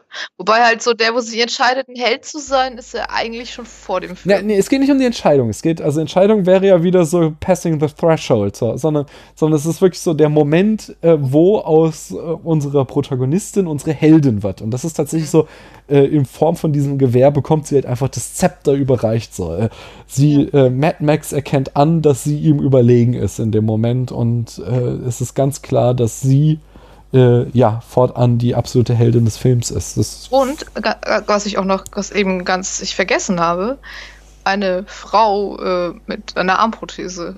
Ja, genau. Weil das ist ja nun auch, also ich weiß gar nicht, wo ich das überhaupt schon mal gesehen habe. Finde ich auch sehr, sehr wichtig und gut. Ähm, ja. Die Frage, wie wird ihre Rolle motiviert? Da haben wir wieder so eine ganz ähnliche Motivation wie bei Katniss dass es schon so was Mütterliches hat, dass sie ja, also sie ist die starke Frau und rettet dann die Mädchen da aus dem Harem. Aber also ich finde, es ist so eine Motiv äh, so eine Mischung aus halt äh, Mütterlichkeit und, und Rache an dem. Hm. Ja. An dem. Wie heißt der denn eigentlich? Ist der ein offizieller Titel? Ich hab's vergessen. Ich weiß nicht, wie sein Titel ist, aber Immortan Joe ist. Ja, genau, der, genau. Ja, dann gibt es Unterschiede zu klassisch männlichen Helden. Ähm, das ist eine gute Frage. Äh, ich würde. Interessant. Also es ist in der Art und Weise, wie sie jetzt irgendwie ihre Konflikte löst, erstmal nicht. Nee. Würde ich sagen. Ähm, äh, der Unterschied ist halt der von dir schon angesprochene Aufstand gegen das Patriarchat. Äh, aber mhm. im Grunde auch, hast du auch vorhin schon gesagt, das sind ja alles die Filme, die wir hier besprechen, irgendwelche Unterdrücks Unterdrückungsgeschichten, gegen die sich aufgelehnt wird. Ähm, von mhm. daher. Ich glaube auch, also ich hätte man sie erst mal gemacht, hätte sie sich wirklich nicht so anders verhalten, aber es wäre die, die langweiligere Figur gewesen. Das stimmt, also das ist ein interessanter Punkt, dass so, so die Geschichte äh, auf Handlungsebene wäre wahrscheinlich genau identisch ablaufen können, aber die Botschaft und so, die damit äh, erzählt worden wäre, wäre eine ganz andere gewesen. Ähm, das ist ja auch ganz oft so, dass so ganz ähm, archetypische Figuren äh, ungefähr 100% interessanter werden, wenn man das Geschlecht swappt. Hm. Zur letzten Frage, ist sie eine gute Heldin? Ja. Ich finde sie auch. Auf jeden Fall. Äh, also ich finde, sie ist halt auch, also ist halt wirklich auch nicht sehr, also ist jetzt äh, nicht ambivalent oder so gut halb, gut halb böse dargestellt. Sie könnte mehr Charaktertiefe haben, aber sie ist äh, eine ja, so frische aber dafür Heldin. ist das der falsche Film. Das stimmt. Und sie ist eine sehr frische Heldin, weil sie halt was zeigt in, also so viele Aspekte hat, die man einfach noch nie gesehen hat. Dass sie eben, ja, äh, ja sie eben allen Männern überlegen ist, sie total tough ist, sie, die, äh, allein auch schon immer dieses blöde Klischee von Frau am Steuer, so, weißt du, sie Ja, fährt die ganze ja, Zeit genau. diesen Truck und keiner kann ihn so gut fahren wie sie und, Und auch, die- ja, und auch ihr Aussehen. Also, ja, ist, also, ne, diese, diese Dreck verschmiert, diese kurzen Haare, die Armprothese, äh, das ist halt einfach super. Ist sehr fein. Ja, als nächstes steht auf unserem Plan Star Wars The Force Awakens. Äh, hast du, du hast ein paar Eckdaten, Lena. Genau, äh, der Film erschien 2015 und Regisseur war J.J. Abrams, Genau. der ja auch schon das Star Trek äh, Universum rebootet hat. Er, er ist der Fachmann für äh, lang. Fachmann für Reboots und ich glaube, er wird von vielen Leuten total dafür gehasst, aber ich bin sowohl mit den neuen Star Trek Filmen als auch mit den neuen Star Wars Filmen sehr glücklich. ähm, das Budget lag bei 245 Millionen, nochmal locker fast das Doppelte von dem, was die anderen Filme, die wir heute besprochen haben, am Start hatten. Aber das Einspielergebnis war auch dementsprechend mit 2,7 Milliarden ist Star Wars der dritterfolgreichste Film aller Zeiten. Ähm, genauso äh, die äh, dritterfolgreichste Filmreihe aller Zeiten, inflationsbereinigt sogar die erfolgreichste. Ähm, kannst du was zur Besetzung sagen? Ja, ähm, wir haben die alten Schauspieler einmal wieder dabei aus der alten Trilogie, also Mark Hamill, Carrie Fisher, Harrison Ford. Äh, und als das neue Trio haben wir Daisy Ridley als Ray, ähm, John Boyega als Finn und Oscar Isaac als Paul Dameron. Genau. Und natürlich noch diverse weitere Figuren, zum Beispiel Adam Driver als Kylo Ren, äh, Gwendolyn Christie als Captain Phasma und ich glaube, den ganzen Cast aufzählen wird jetzt hier zu weit führen, aber Es sind so ein, einige. genau, es ist auch noch so ein in den hinteren Reihen auch noch so einiges an äh, Hollywood-Prominenz. Genau. Äh, Achso, natürlich und äh, Lupita, äh, ich weiß leider nicht, wie den Namen richtig ausspricht, Nyong als Maskanata. Mhm. Genau, Andy Serkis, äh, hier Gollum Ja, richtig. als Snog Andy Serkis, der jeden animierten Charakter der letzten zehn Jahre spielt, gefühlt. das stimmt. Äh, und ja, jetzt, jetzt gehen die Grundsatzdebatten los. Was für ein Genre haben wir denn?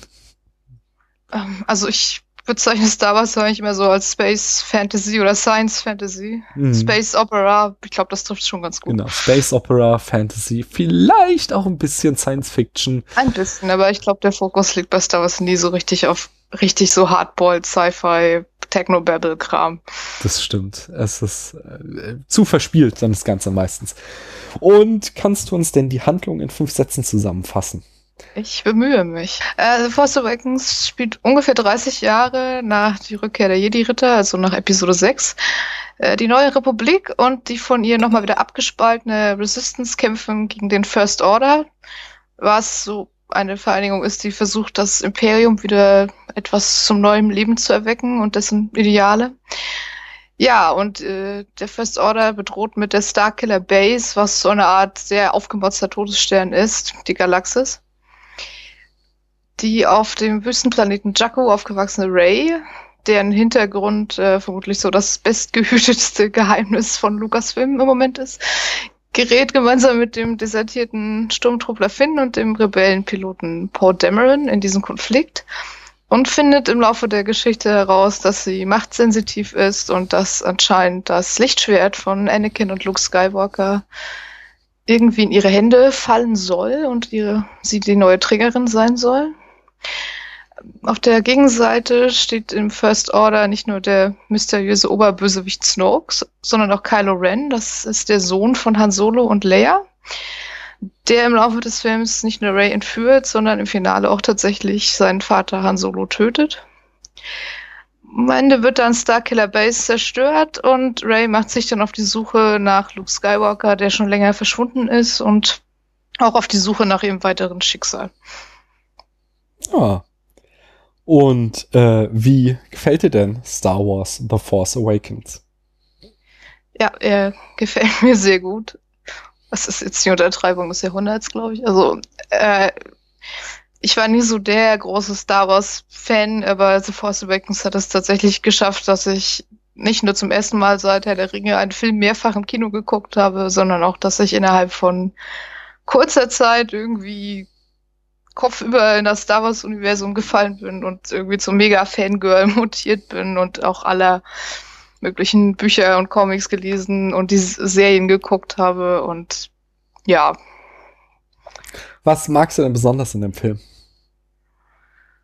Äh, Ray einmal. generell, die, also die ganzen neuen Protagonisten, ich, äh, ich mag, dass sie wieder so ein bisschen zurückgegangen sind zu dem wirklich viel mit, äh, mit, mit Puppen und, und echten Locations und äh, echten Sets zu drehen, also mehr als bei den, als bei den Prequels, die jetzt auch nicht komplett vor einem grünen Bildschirm gedreht wurden tatsächlich, aber schon zu großen Teilen. Ich mag einfach so Star Wars ist halt wirklich ja schon einfach diese, diese klassische Heldenreise und äh, Ray ist dafür einfach, finde ich, eine großartige Heldin und halt zum ersten Mal ein, ein weiblicher Jedi als, als Hauptfigur, zumindest in den Filmen. Und das finde ich natürlich super. Und ich mochte auch sehr, dass sie die alten Figuren wieder mit drin haben und die Geschichte weitererzählen. Äh, und auch nicht nur so als kleiner Cameo von drei Minuten, sondern schon wirklich in einer, bei Herrn Solo jetzt in einer längeren, tragenden Rolle. Und gibt's denn auch äh, was, was du nicht magst in dem Film? Ähm, ja, okay, also es gibt ja viele Leute, die sagen, äh, das ist alles nur Episode 4 nochmal neu aufgegossen.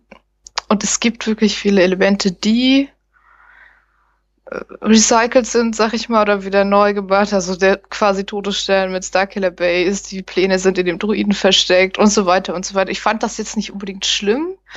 Ich fand, es war halt ein Neuanfang. Es, es war die Einführung von neuen Charakteren, die ich auch alle sehr cool finde.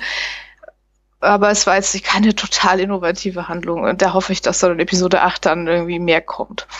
Mm, das, das stimmt, aber also da kann ich auch noch mal, ähm, ich mag sehr gerne, die äh, ist eine Vimeo-Reihe, äh, Everything is a Remix ähm, und hm. äh, da gibt es auch eine Folge zu The Force Awakens und ähm, äh, der Kirby, der das macht, ist so, ne? also hat halt schon auch schon die Original Star Wars Filme betrachtet und ähm, äh, ja, er legt das ziemlich gut dar. Also es ist ein Remix, also es ist ganz eindeutig ein Remix. Äh, er äh, zeigt da aus den Konzeptionsbüchern, dass äh, der Nachname von Ray Mixer ist. Also sie heißt Ray Mixer. äh, mit anderen Worten, J.J. Äh, Abrams hat das nie aus Versehen gemacht, dass er da so einen fast Fanfilm gemacht hat, sondern er hat sich da ganz massiv dran bedient. Und ähm, Everything is a Remix äh, sagte dann, es gibt halt drei Elemente, ähm, Imitation, Variation und, oh, das dritte habe ich vergessen, ich glaube Innovation oder so, aus denen jeder Remix aufgebaut ist. Und der Vorwurf, ähm, den man halt The Force Awakens machen kann und müsste, ist, dass halt er zu stark eben auf diese Säule äh, Imitation geht und zu wenig Variation und Innovation hineinbringt. Und dadurch ähm, äh, äh, das halt so ein bisschen einseitig wird und man da ja das schon kritisieren kann. Ich persönlich, äh, wir haben ja halt auch immer äh, beschäftigen uns sehr ausführlich so mit Sachen wie Zitaten und Referenzen in Filmen und gerade wenn man sich eben den klassischen, äh, den ersten Star Wars von 1977 anguckt, der ist halt auch ein Mash-up von einem Film. Es gibt auch auf Vimeo so ein schönes Video, wo jemand mal jede Szene genommen hat und ähm, quasi die Szene von dem Original Star Wars genommen hat und daneben die äh, eine Szene aus einem anderen Film, die als Vorbild gedient hat. Und dann sieht man halt, dass wirklich der komplette Film ein kompletter Zusammenmix aus den Abenteuer- und Samurai-Filmen, die George Lucas toll ja. fand, ist. Richtig, richtig. Und von dort her finde ich das halt überhaupt nicht verwerflich, was das J.J. Abrams sich genau in diese Tradition stellt. Wenn ich jetzt J.J. Abrams wäre und müsste den neuen Star Wars-Film machen, äh, würde ich auch eher auf Nummer sicher gehen und da jetzt keinen Independent-Film mit total so ein Kammerspiel oder so produzieren, weil ich glaube, das würde dann noch mehr nach hinten losgehen. Äh, insofern ist es äh, für mich sehr in Ordnung so. Also ich glaube, das ist eine Sache, auf die man sich, also ich glaube, man muss sich auf den Film halt irgendwie emotional einlassen können, dann ist das alles super, wenn man dann irgendwie so total kritisch rangeht und bei jeder Szene guckt, na, wo gab's das schon mal und wie könnte, wie ist das woher geklaut, dann hat, macht man, hat man doch keinen Spaß dran. Hm. Ja, ja, das stimmt. Ich bin da auch komplett in die Handlungsfalle getappt und also ja, war total äh, in dem Film so gefangen, dass ich mich da jetzt auch irgendwie nicht von hab ablenken lassen, dass da schon wieder irgendwie eine Analogie zu den alten Filmen bestehen würde. Genau. Paula, erzähl du doch mal, wie du äh, Episode 7 fandst. Ähm, einerseits sehr gut. Mhm. Ja, viele, viele Pluspunkte hat er.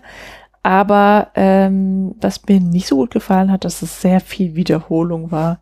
Also sehr viele Sachen hast du einfach wiedererkannt. Ja. Hm. Ja. Und was gefällt dir denn? Was mir gefällt, ist äh, die Protagonistin. Also, ähm, wie heißt sie nochmal? Ray. Ray. Ray gefällt mir sehr gut und Finn gefällt mir sehr gut. Also insgesamt kann man sagen, dass ich es wieder sehr ähm, lustig finde. Da gibt's es gibt immer wieder so kleine Szenen, so kleine Details, die halt irgendwie niedlich und lustig sind. Ähm, und ich finde, dass Ray voll die coole Heldin ist. Ja. Und was gefällt mir denn noch?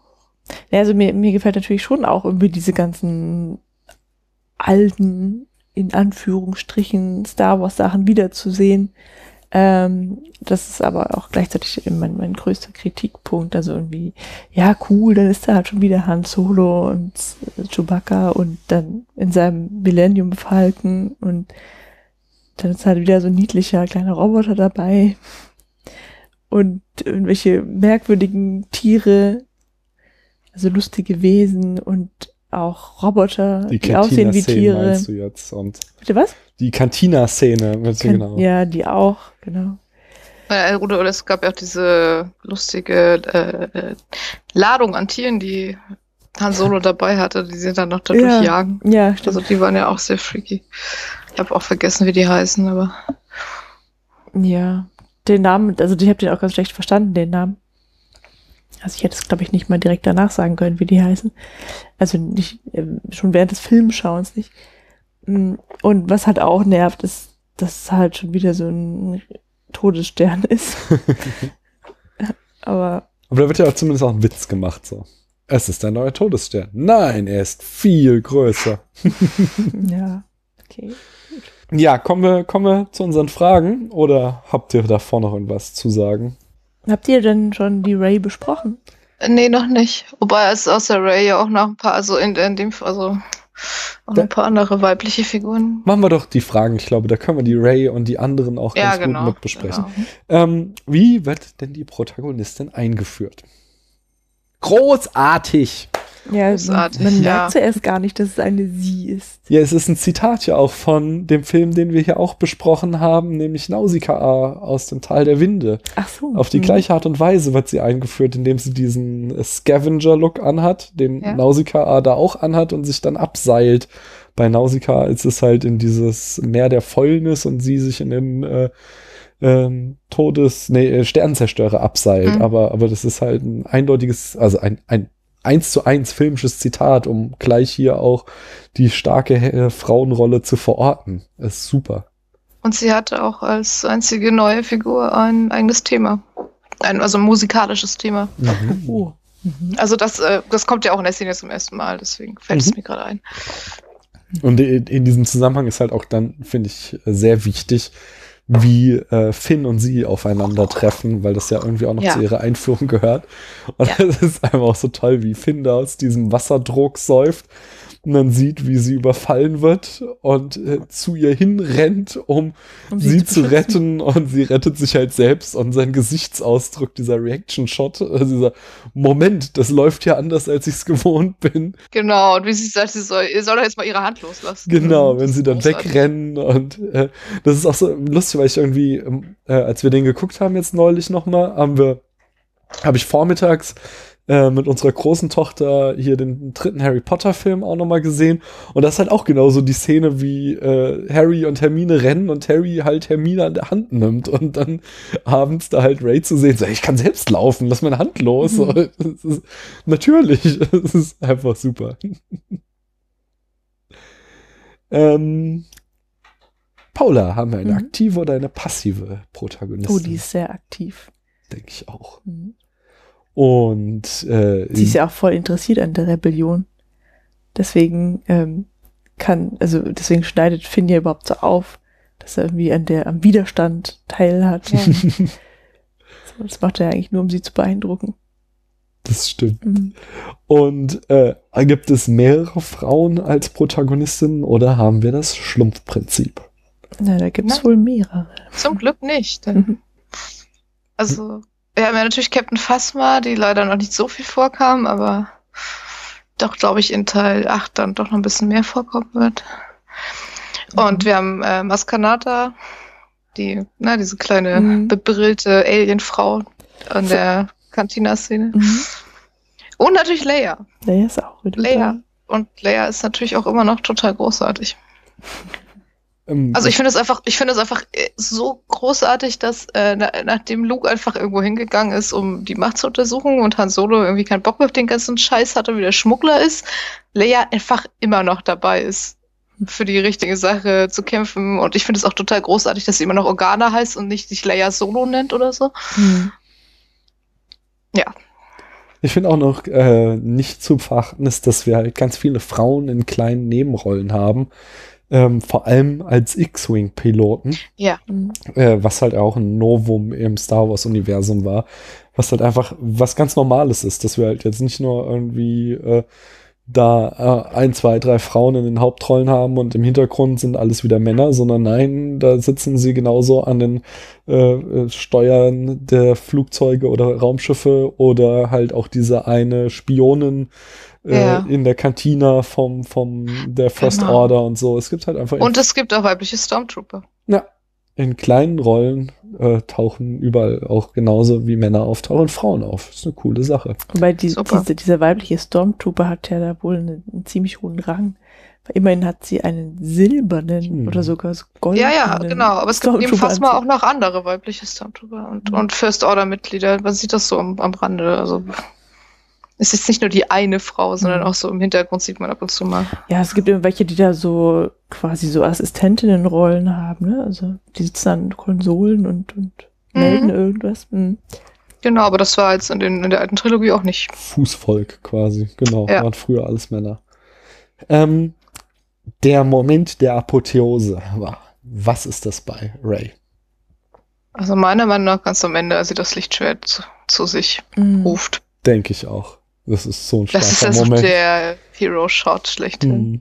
Ja, oder vielleicht sogar schon ein bisschen vorher, als sie ähm, die Macht ausprobiert, um aus ihrem Gefängnis zu entfliehen.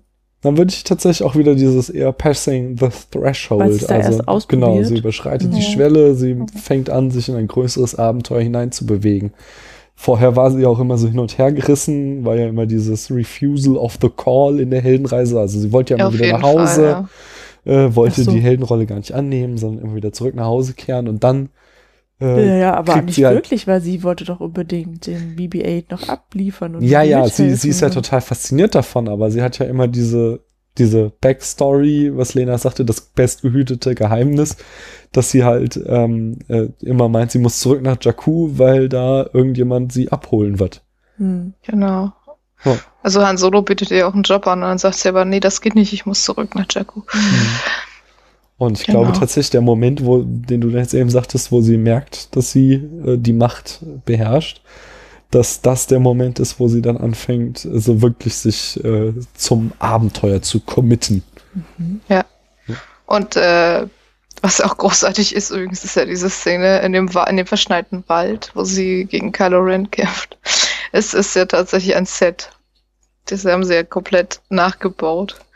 Da gibt es ein großartiges Special auf der, auf der Blu-ray, ähm, wie sie das gebaut haben mit dem ganzen Schnee und den Bäumen in so einer riesigen Halle. Es hat jetzt gerade nichts mit der Figur zu tun, aber ich finde das total großartig. Schön. Ähm, äh, wie wird denn Ihre Rolle motiviert? Das ist ein sehr spannender Punkt auch. Gute Frage. Ich glaube, es ist schon so ein bisschen so ein, so ein Wunsch nach Weltverbesserung. Es wird Ja. ähm, vor allem Dingen überhaupt nicht eben aus ihrer Weiblichkeit heraus. Es ist nicht so wie jetzt bei den ersten beiden Filmen, die wir besprochen haben, Mhm. dass sie in irgendeine Beschützerrolle oder so ist, sondern es ist einfach natürlich, sie ist halt einfach eine Heldin, so wie Luke damals der Held war, die beide irgendwie raus in die Welt wollen. Und da gibt's eine schöne Folge von der Weisheit, wo ähm, Patricia Camerata, also das Nuf, äh, sagt, Mhm. dass das halt eine absolute Innovation ist. Was haben wir noch nie gesehen? Das halt einfach es eine weibliche Heldin gibt und es wird überhaupt nicht thematisiert. So, ja, es ist halt so. Ich sage, okay, ja, warum auch nicht? Ist so die Gegenfrage. Das ist, äh, Ja, oh, die, ist die Motivation ist ja im Prinzip so eine Mischung aus äh, BB-8, also der, der BB-8 dahin bringen, wo er hin soll, Flucht und äh, ja, was erleben wollen. ja, das das auch, ja. Ah. Ähm, Gibt es denn einen Unterschied zum klassisch männlichen Helden, Paula? Ja, dass sie sich immer behaupten muss oder dass sie halt die, die Männer in ihrer Umgebung dadurch beeindruckt, dass sie eben keine Hilfe braucht. Also sie kann alleine rennen und sich verteidigen, besser als Finn und ähm, sie kann irgendwie dann dem Millennium Vol- Falken so rumschrauben, dass er fliegt. Das also auch besser als Han Solo. Das ist auch ein schöner Moment, wenn sie dann diesen, äh, die, die Knarre von Han Solo bekommt Mhm. und sie meint so, "Ja, ich kann selbst auf mich aufpassen und deswegen gebe ich sie dir ja. ja es ist äh, irgendwie, macht auch nochmal cool ihre Rolle klar. Hm. Ähm, und abschließend, ist sie denn eine gute Heldin? Ja, voll. Auf jeden Fall. Also Ray, ich finde sie wirklich großartig. Ich finde sie auch toll gespielt und, Mhm. und ähm, bin sehr gespannt, wie es weitergeht mit ihr. Mm, Das ist immer so super, wenn sie sich anstrengt oder wenn sie sauer wird, wie sie dann so die Zähne fletscht und diese Ja. Falten auf der Stirn Ja. kriegt. Genau. Also und Daisy Ridley, sp- Daisy Ridley spielt sie halt auch toll und äh, da, da gibt's auch diese, äh, so ein paar Videos von ihr auf Instagram, wie sie halt wirklich auch mit ihrer zierlichen Statur irgendwelche Gewichte hochhieft. Also das ist ja Mhm. alles nicht, äh, dass die ganzen Vorwürfe, diese kleine dünne Frau könnte das ja gar nicht. Was Ähm, total albern ist in einem Totaler Universum, Käse. wo Yoda ein Raumschiff aus dem Sumpf heben kann, sich zu beschweren, dass diese kleine dünne Frau. Aber ich habe es auch kann. zwischendurch gesagt, aber ich, ich weiß gar nicht, was sie gemacht hat, aber ich habe auch irgendwie gedacht, Mensch, die hat so dürre Ärmchen. Ja, aber das ist halt Ja, aber sie ist Star wohl wirklich also auch als gespielt. richtig gut Mhm. trainiert und, und kann auch so richtig, ich weiß nicht, wie viel Kilo es waren, die sie da hochgehieft hat, aber es war ordentlich. Muss ich mir auch mal anschauen. Ja, und, und äh, wo wir bei Ray sind, also was mir auch richtig auf den Sack geht, sind halt so diese bescheuerten äh, Mary Sue-Vorwürfe, mit denen sie da teilweise überzogen. Mary Sue. Erklär das mal. Oh, äh, ja, also eine Mary Sue ist eine, das ist ein ganz klassischer Trope. Im, ist genau, es ist so ein ganz klassischer Job einer weiblichen Figur, die quasi keine Makel, keine Fehler hat und alles ganz toll kann und äh, Mhm. Dadurch halt irgendwie als Figur unglaubwürdig oder, oder nicht so besonders toll ist. Ähm, Naja.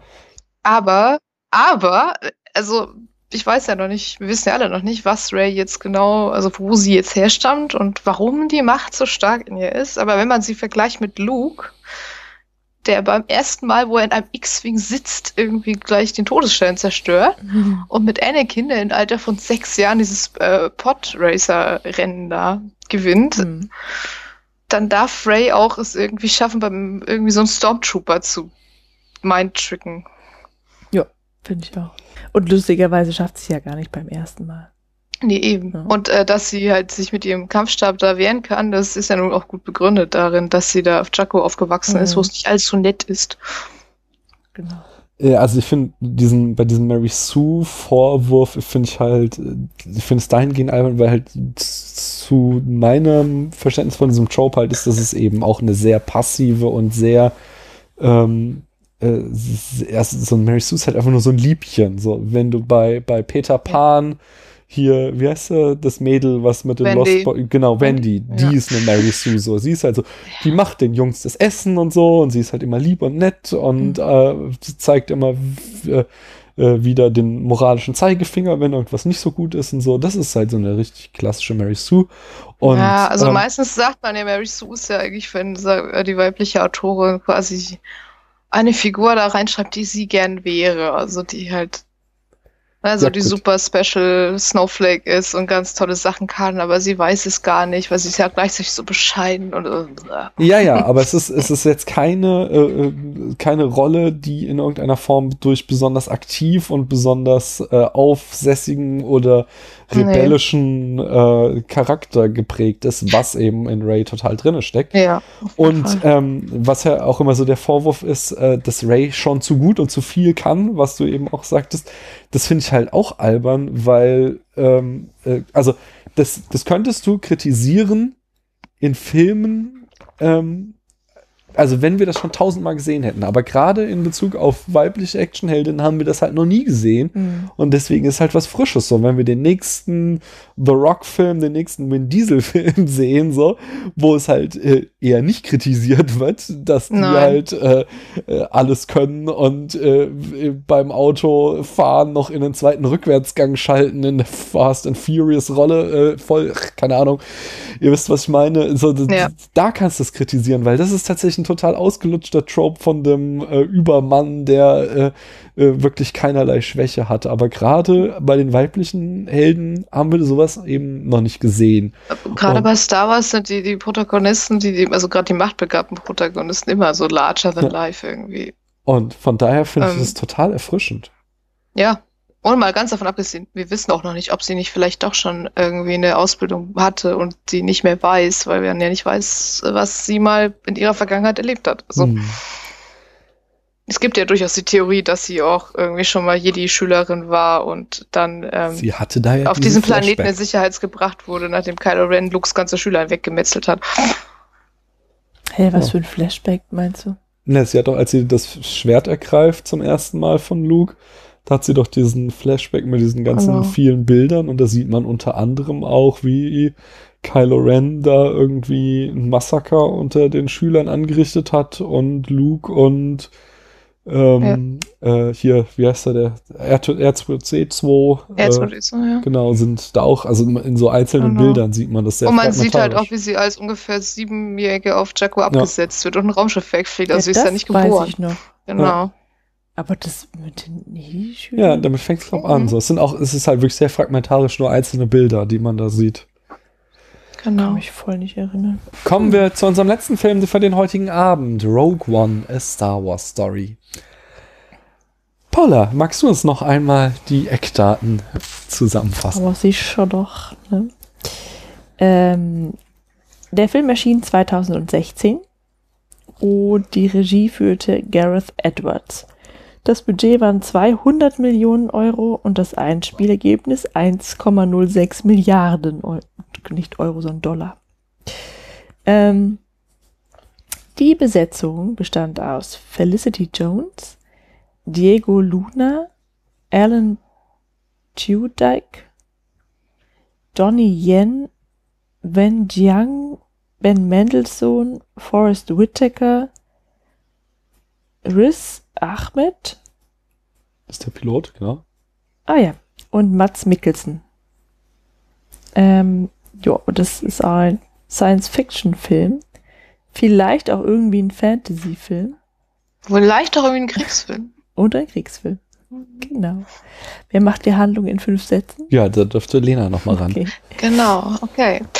Rogue One ist das filmgewordene Intro von Eine neue Hoffnung und ah. erzählt die Geschichte, wie die Pläne des Todessterns in die Hände der Rebellen gelangt sind. Die Hauptfigur ist Jyn Erso, gespielt von Felicity Jones, deren Vater den Todesstern und dessen Waffe entworfen hat und der ihr eine geheime Botschaft zukommen lässt. Daraufhin äh, sammelt Jin gegen den Willen der Rebellenallianz ein Team um sich, um die Pläne zu stehlen. Und das gipfelt in den erfolgreichen Diebstahl, äh, eine Raumschlacht zwischen dem Imperium und der dann doch noch aufgetauchten Rebellenallianz und dem Tod aller Hauptfiguren. Hm. Voll traurig. Wie findest du denn den Film, Lena? Auch, er hat mir auch sehr gut gefallen. Ich beim ersten Schauen kann ich mich erinnern, dass ich so die erste, das erste Drittel ungefähr so ein bisschen holprig fand, weil es wirklich sehr viel hin und her springt zwischen den einzelnen Figuren und deren Einführung. Ähm, aber nach, also so die letzte, ähm, das letzte Drittel auf, auf Scarif mit der Endschlacht fand ich da beim ersten Schauen schon gut und beim zweiten Mal, als ich ihn dann nochmal geschaut habe, fand ich den eh noch durchgehend eigentlich wirklich sehr gut und er ist auch, ähm, es gefällt mir auch, dass er quasi ein bisschen abweicht von dem üblichen Star Wars Ding. Also er ist halt ein bisschen dreckiger, ist ein bisschen düsterer, er bringt alle seine Hauptcharaktere um. Mhm. Äh, das, das fand ich schon gut. Du, Paula? Mm, ja, ich fand ihn tatsächlich nicht so gut. Also, ihm, ich finde, ihm fehlt so ein bisschen so, so, so, so Fantasie und also nicht, nicht nur dieses Star Wars-mäßige, sondern es ist halt alles irgendwie nur düster und grau. Und ich, ich finde auch die Charaktere und deren Handlungen nicht wirklich nachvollziehbar. Die sind alle, ich finde alles so, ein bisschen merkwürdig, ehrlich gesagt. Am interessantesten finde ich noch Saw Gerrera, weil das irgendwie so ein zwielichtiger Typ ist, ja. Der irgendwie auf der guten Seite steht, aber halt auch so unlautere Mittel anwendet. Ähm, ja, also ich finde ich finde ihn quasi irgendwie zu glatt und zu langweilig erzählt, aber gut finde ich an dem Film, dass äh, am Ende alle sterben. aber nicht, weil ich die alle uninteressant finde, sondern ich finde halt einfach diese Idee, diese Geschichte von Leuten, die das ganze, die ganze Star Wars Story und, und die Rettung vorbereiten, ohne bekannt zu sein, sondern die halt, ähm, also die sind ja maßgeblich daran beteiligt, dass eben der Todesstern zerstört wird und handeln für die gute Sache und dann sterben sie auch noch dabei. Und, ja, großartig, oder? Ja, und keiner kennt sie am Ende. Nein, genau. Und dann liest man immer bei, bei New Hope dann diesen Opening Crawl und denkt, oh Gott. Ja, also ich, also ich denke, dass wenn das dann find, steht, ja. ja. Man kann auch übrigens ganz, ganz, ganz toll einfach direkt danach nochmal äh, A New Hope gucken. Es geht wirklich mhm. so nahtlos ineinander über. Es ist total mhm. gut gemacht. Ja, das ist schon ganz witzig. Ja. Mhm. Ich also, mal. Hm? Genau. Ähm, ich habe auch so, also insgesamt, besonders jetzt auch beim zweiten Mal gucken, mochte ich den dann doch ähm, eigentlich ganz gerne. Allerdings auch so im direkten Kontrast zu Episode 7, den wir irgendwie an zwei Abenden hintereinander haben wir die beiden Filme geguckt. Äh, Im direkten Kontrast zur Episode, den wir irgendwie am Abend davor oder danach geguckt haben, äh, fand ich halt tatsächlich Episode 7 so unglaublich viel besser, weil, also, und das hängt ganz stark äh, mit den Charakteren zusammen. Äh, die Geschichte von Rock One ist durchaus spannend. Da habt ihr auch vieles gesagt. Mich äh, macht tatsächlich ähm, der Charakter von Jin so ein bisschen unglücklich. Und zwar, ähm, weil es da so ein so äh, diesen eklatanten Bruch mit Show Don't Tell äh, gibt, was ja so die Maßlinie im Kino ist. Eben dieser berühmte Spruch von Hitchcock, Filme erzählt man in Bildern, nicht in Worten. Und ähm, das beginnt bei Jin auch ganz gut so. Wir kriegen halt diese Kindheitsgeschichte, diese Episode ähm, gezeigt und auch dann so diese zwei, drei Szenen, wo sie äh, im äh, Gefängnis sitzt, äh, sind, funktionieren noch so ganz gut als Mystery irgendwie so, oh, wer ist diese Person, wie ist sie ins Gefängnis gekommen? Aber dann verpasst es der Film bis zum Finale eigentlich sie uns als handelnde Protagonistin zu zeigen, sondern alles, was wir kriegen, sind immer nur wieder Dialoge, wo sie in irgendwelchen Räumen steht und sich mit Leuten unterhält, die erzählen, was sie Tolles gemacht hat und äh, oder oder Wildes oder irgendwas. Wo ich halt denke, so, ja, ja, das hätte ich gern gesehen. so, wenn, wenn wir halt irgendwie da von Saw Gerrera und ihr diesen Streit kriegen, äh, wie er sie ausgebildet hat und dann aber im Stich gelassen hat und er aber sagt, aber du warst doch meine beste Soldatin und hast nicht gesehen.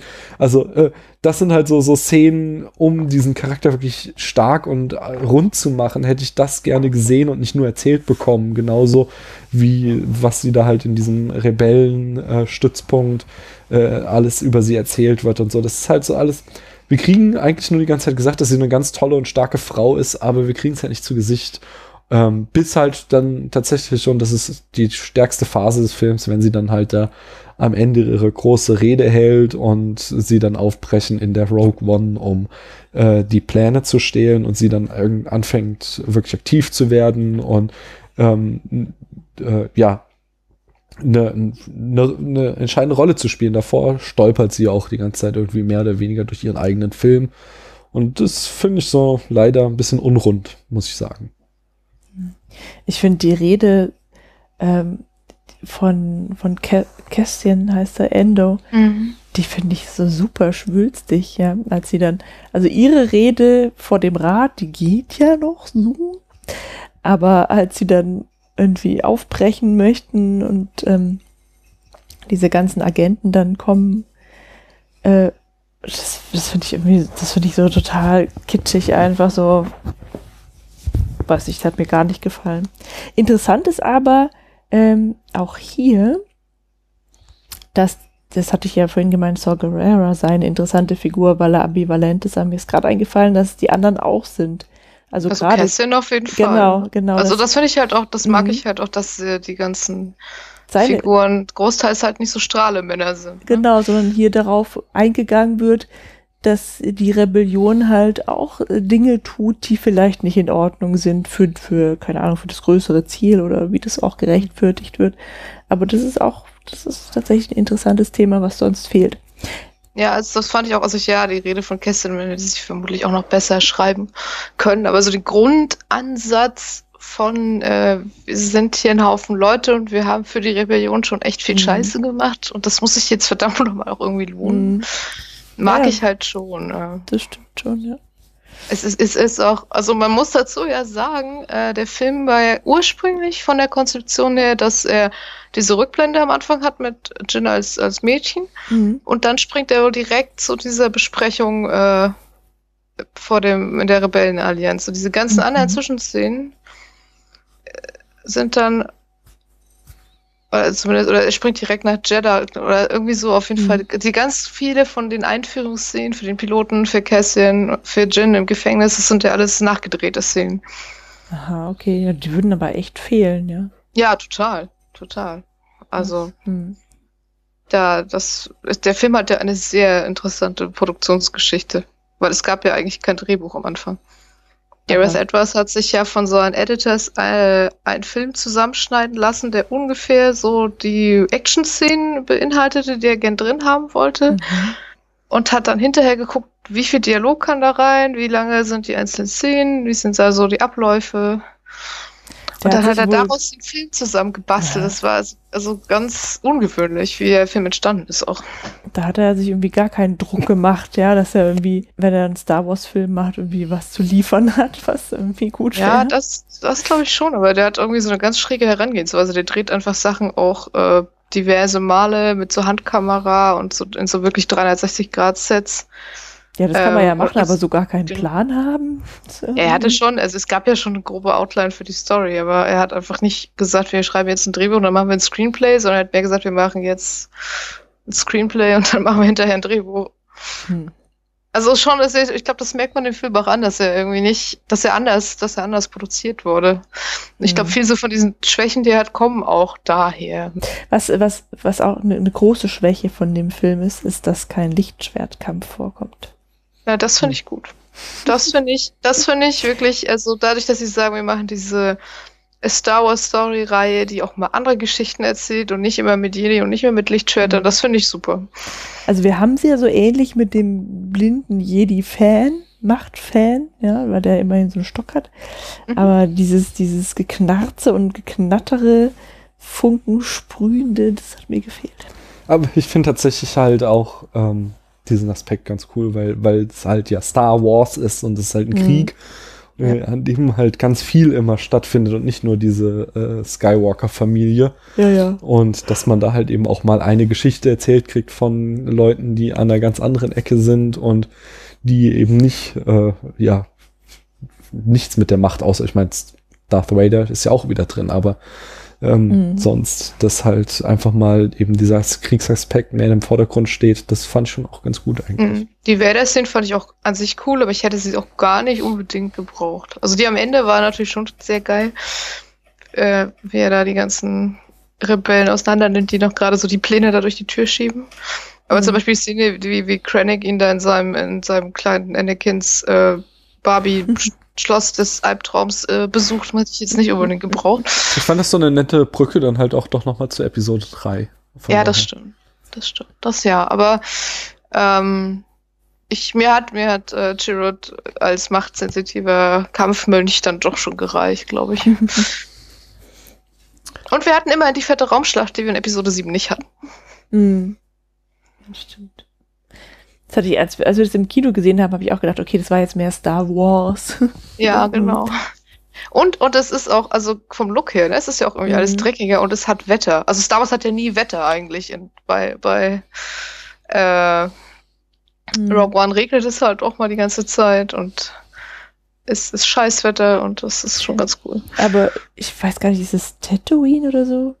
Da, wo Han Solo in dieses tote Tier reinkriecht, da ist ja immer in arschkalt. Haas, Nee. ja. Genau, nee, Tatooine ist das Gegenteil davon, Ich als weiß Das es ist der warm. Heimatplanet von Luke Skywalker, die Genau. mit Ah, den zwei ja, Sonnen. stimmt. Ja, Genau. ne? Das ist Haus, wo er in dieses Tantan reinkriegt, ja. Übrigens, Saw Gerrera, wenn, wenn du ihn schon mochtest, ist übrigens deshalb so cool, weil er tatsächlich der erste Charakter aus der animierten Clone Wars Serie ist, der es auf die Leinwand geschafft hat. Oh. Ja, es ist, ähm, es gibt mehrere Episoden, also gibt so ein Vierer, ähm, Mhm. Folgenstrang in, in The Clone Wars, äh, wo Saw Gerrera halt als 18-jähriger Typ vorkommt, der gegen die Separatistenbesatzung auf On the Run auf seinem Heimatplaneten kämpft Ah. und dann halt von Anakin Skywalker ausgebildet wird. Ach so. Und äh, der kommt dann auch noch in der, der neueren animierten Serie, in Star Wars Rebels kommt er auch wieder vor. Also es ist halt sehr cool, wenn man das alles kennt, dann kann man seine Geschichte so richtig über die Zeit nachverfolgen. Das ist interessant. Weil er am Anfang halt noch der junge, super idealistische Typ ist. Mhm. Ja, ja, das wird ja auch nicht erwähnt. Also es wird nur erwähnt, dass er von den, sich von den Rebellen abkehrt, aber warum halt? Ja, Äh, das was- wird auch noch, das wird noch in, in Rebels, glaube ich, weiter erzählt. Ah, Da okay. wird er nochmal wieder vorkommen. Ah, ja. Und was ist mit General Grievous? Der hat es doch auch auf die Leinwand geschafft. Ja, aber der war ja vorher da. Es gab erst General Grievous und dann die Clone Wars Reihe, oder Ja. wie? Clown, also die. Clown Wars Serie spielt ja zwischen Episode 2 und 3, wurde aber nach Episode 3 ge- gedreht. Ah, so. Okay. Genau, also ist auch. Also die beiden animierten Star Wars Serien sind auch wirklich äh, Clone Wars mit Einschränkungen. Die haben ein paar schrottige Folgen und ein paar sehr, sehr tolle. Mhm. Und Star Wars Rebels auf jeden Fall ganz, ganz sehr äh, empfehlenswert. Hm. Und auch noch mit diversen weiteren coolen Frauenfiguren, Oha. die man, ja. Also in Clone Wars gibt es halt einen Padawan von Anakin Skywalker, das ist äh, auch ein im Anfang 14-jähriges Mädel. Mhm. Ahsoka ist, glaube ich, mein Lieblings-Star Wars-Charakter überhaupt. Mhm. Okay. Äh, und in äh, Star Wars Rebels gibt es dann halt auch eine unglaublich gute Rebellenpilotin Mhm. und halt so ein Teenager-Mädel, die ähm, eigentlich für das Imperium irgendwelche Kriegswaffen gebaut hat und dann halt auch zu den Rebellen übergelaufen ist. Noch so Und das- jemand. Mhm. Also so, sehr, so. sehr empfehlenswert. Lass uns mal die Fragen zu dem Film machen, bitte. Ja. Meine Stimme macht's nicht mehr. Ja. Ähm, die, wie wird die Protagonistin eingeführt? Paula. Ähm, ähm, ähm, ähm, sind doch, doch natürlich die erste Szene ist die in der Familie noch. Da habe ich auch neulich so drüber gelästert. Also äh, sie, diese, ah, wie heißt der, D Director Cranning, Mhm. ähm. Mhm. Krennic, genau, fliegt eben zu diesem zu dieser Bauernhütte und da kommt sie dann eben nach Hause gerannt, ganz schnell als kleines Kind. Und dann passiert das Schreckliche. Und sie flieht und wird in einem Und versteckt Erdloch sich und versteckt wiedergefunden. und von genau. Saw Gerrera dann gerettet. Und ich dachte, boah, was für ein cooles kleines Mädchen, die irgendwie da ähm, in diese Höhle klettert und dann mit dieser Lampe so toll umgehen kann. Die funktioniert ja erst nicht. Ich dachte, Das fand ich ungewöhnlich, dass sie weiß, was sie mit der kaputten Lampe machen muss, dass sie funktioniert. Ich glaube, ja, ich glaube, das haben sie auch lange geübt, die ganze Geschichte. also es gibt ja noch so, so einen äh, Auftaktroman zu Rogue One und da wird die Story mit Galen Erso und seiner Frau und Krennic und den Mhm. verkorkste Beziehung äh, doch irgendwie auch schon sehr viel aufgearbeitet. Äh, und ich glaube, das haben sie sehr, da er wusste, dass er irgendwann kommen wird, und ihn Mhm. finden wird, da haben sie das, glaube ich, sehr oft geübt, wie sie sich versteckt. Aber dann kannst du vielleicht auch sagen, warum sie nicht irgendwie sich einen besseren Plan ausgedacht haben? Also der ursprüngliche Plan war bestimmt auch der, dass die Mutter sich mit versteckt, oder? Die Mutter, äh, also Lyra, hat einfach einen unglaublichen Hass auf Granny, Ja. weil der seit 20 Jahren irgendwie, äh, seit, ja, also seit doch bestimmt 10, 20 Jahren irgendwie hinter ihrem Mann herrennt und ihn Mhm. unbedingt da irgendwie für dieses Todessternprojekt äh, rekrutieren will.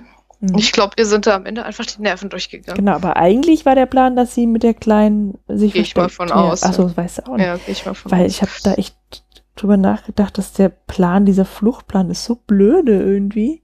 Die hätten ja auch alle drei weglaufen können oder keine Ahnung, irgendwas anders machen können.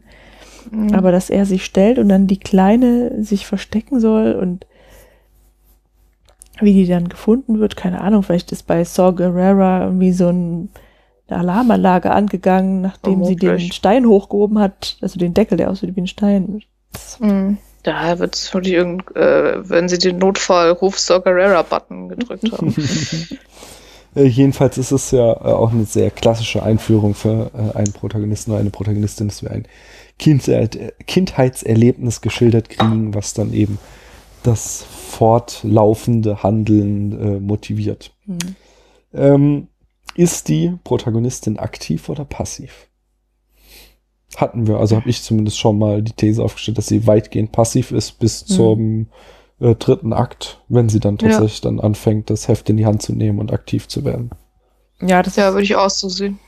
sie sagt es ja auch selbst, dass sie, dass sie mit dieser ganzen Politik, ja, mit der Rebellion und mit der, wie heißt es, erste Order oder so? Nee, das ist. Das okay. ist, äh, Achso, das andere. Das dann später. dass also- sie damit nichts zu tun haben möchte, ähm, Mhm. Weil die, weil das alles habe ihr nur Leid gebracht. Ja, also die will sich da voll raushalten eigentlich aus der ganzen Sache, aber wird dann so reingedrängt. hm. Ja. Mhm. ähm, gibt es mehrere Frauen oder herrscht das Schlumpfprinzip vor? Also es gibt zwar so einen Ehrenauftritt von Bon Mothma, aber es ist Mhm. schon sehr schlumpfig leider. Also ich Ja. verstehe halt auch nicht, warum an dem Team, was am Ende auf nach Scarif fliegt, nicht noch wenigstens eine Frau sein konnte. Ja. Hm. Es gibt, es gibt noch ein paar. Pilotinnen tatsächlich an der Schlacht nachher, so ein, Mhm. zwei. Und es gibt Bon Mothma und es gibt diese leider nicht benannte äh, Senatorin, die, die bei der Rede, bei Ah, dieser ja. Besprechung mit dabei ist. Mhm. Ähm, ja, aber wie gesagt, der Film schafft den Bechteltest auch echt nur mit Hängen und Würgen und ich fand es auch echt so ein bisschen bedauerlich, dass es wirklich nur Gin war. Ja, stimmt. Hm. Wobei, Allerdings Wobei- muss man jetzt auch, also für das echte Schlumpfprinzip dürfte sie ja auch nicht weiter charakterisiert sein. So, so. Also wie okay. gesagt, du hast ein Team, alle Männer haben irgendwie hier, er ist der Witzige, er ist der Schlaue Mhm. und, und die Frau. Und da muss man halt ja zumindest vorhalten, das dass sie schon einen äh, größeren Charakter hat, als nur die Frau zu sein. ja, auf jeden Fall. Ah, Und was ich, also was ich zur Ehrenrettung sagen muss, äh, ich hätte mich ge- gefreut, wenn es noch mehr Frauen gegeben hätte, aber das Team an sich ist ja trotzdem schon recht äh, divers, was sonst sonstiges angeht. Ne? Also wir haben zwei Asiaten, wo man Mhm. in Filmen ja Mhm. sehr selten Asiaten überhaupt in Hauptrollen hat. Wir haben Diego Luna als, als äh, Hispanic, der auch mit, Mhm. mit diesem spanischen Akzent reden darf. Äh, wir haben Brody Rook, also Riz Ahmed, der so Mhm. grob aus der arabischstämmigen Ecke kommt und der einzige weiße Typ äh, ist nicht zu sehen, weil er den Druiden spielt. Also man muss ja nicht immer Mhm. nur meckern. Ich finde das äh, trotz, dass es noch mehr Frauen hätte geben können, schon sehr cool, wie das, wie das Team zusammengesetzt ist. Mhm. No, das stimmt schon. Ähm, wie äh, gibt es einen Unterschied zu klassisch männlichen Helden zwischen?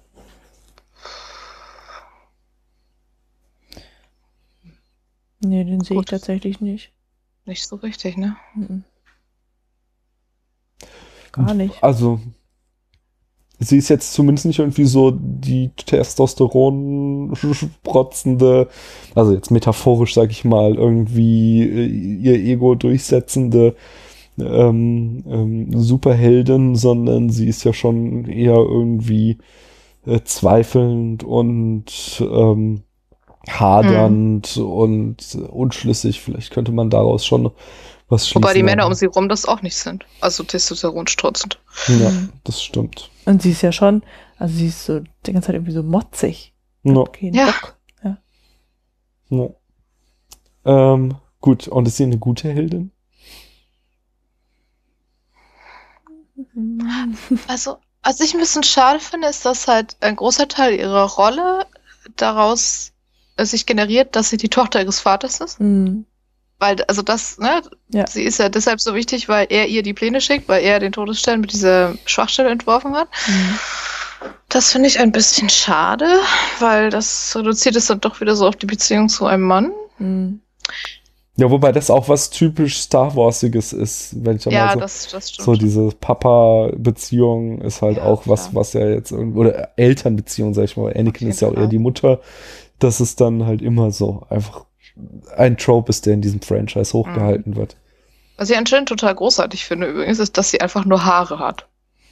Alle anderen Frauen in Star Wars haben immer diese Mega-Frisur. Selbst Ray Mhm. hat diese Mhm, diese elaborierte Mhm. Frisur. Und Jin sieht einfach aus, als wäre sie gerade aufgestanden. Das finde ich sehr cool. Stimmt. Aber sie ist geschminkt, Ray ist nicht geschminkt. Ist sie geschminkt? Ja. Doch, um Ray ist auch, da habe ich dir am Ende noch gesagt, sie hat den Lippenstift gewechselt, als sie. Aber sie Also ist Ray, natürlich, aus. natürlich ja? ist halt jeder geschminkt da, aber Mhm. sie hat schon die ganze Ja, Zeit so einen dezenten Lippenstift und dann in der letzten Szene mit, äh, Ja, okay. mit Luke hat sie dann irgendwie so einen auffälligeren Lippenstift getragen. Egal. Ja, ich finde, also Jin, ich, also ich finde sie nicht so, ich mag sie jetzt nicht so gerne wie Ray. Ich finde sie schon als Protagonistin recht okay. Mhm. Es gibt noch so ein, äh, ich weiß gar nicht, ob der schon erschienen ist, aber es gibt noch so einen Hintergrundroman zu ihr. Rebel Rising heißt der. Ich, Mhm, okay. den werde ich mir vielleicht nochmal lesen, mal gucken, ob das da noch so zu ihr kommt. Mhm. Aber gut, nur im Film.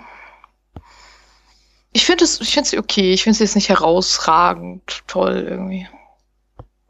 Ja. Also sie macht ja wieder die richtige Sache, ja, weil sie sich selbst auch opfert.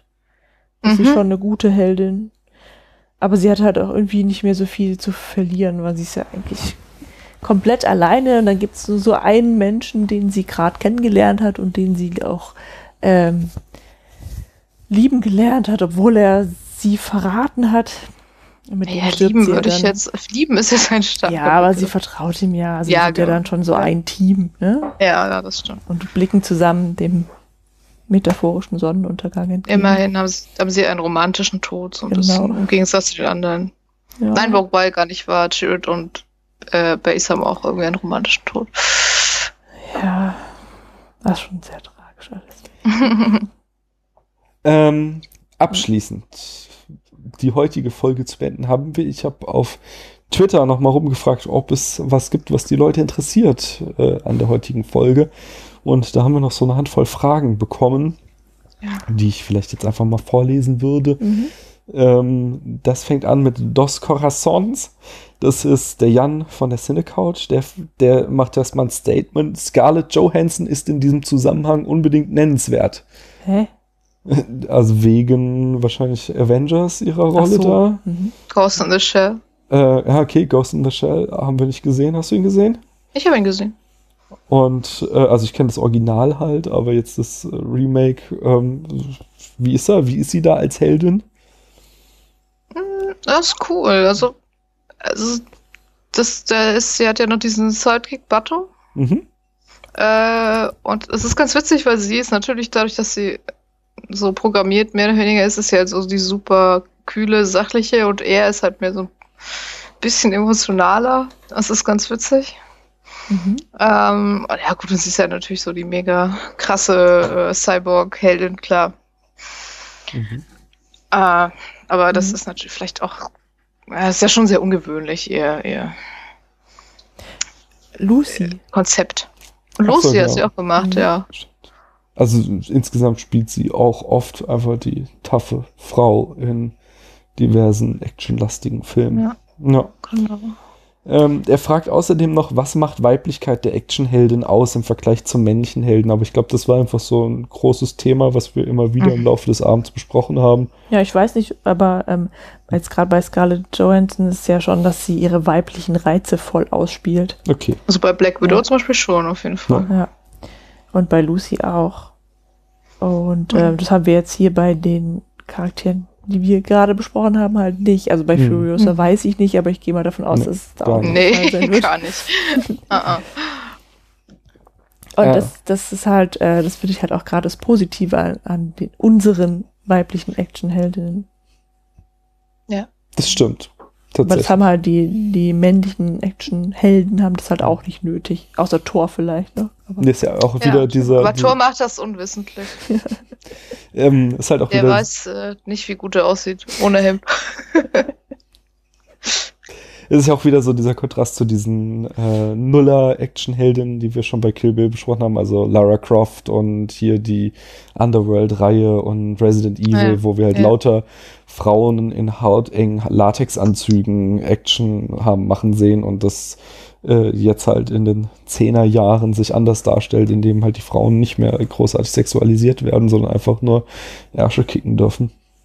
Mhm. Ähm, Mhm. Nils von der Cine Couch, aber da können wir, glaube ich, alle, ich weiß vielleicht Lena drauf nicht so doll drauf antworten.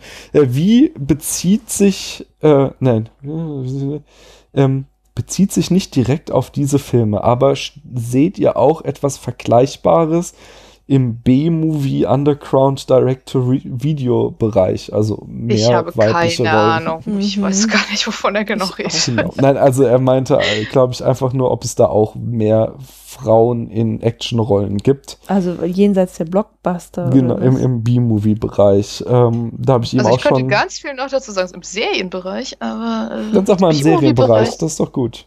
Serienbereich, wie sieht's da aus?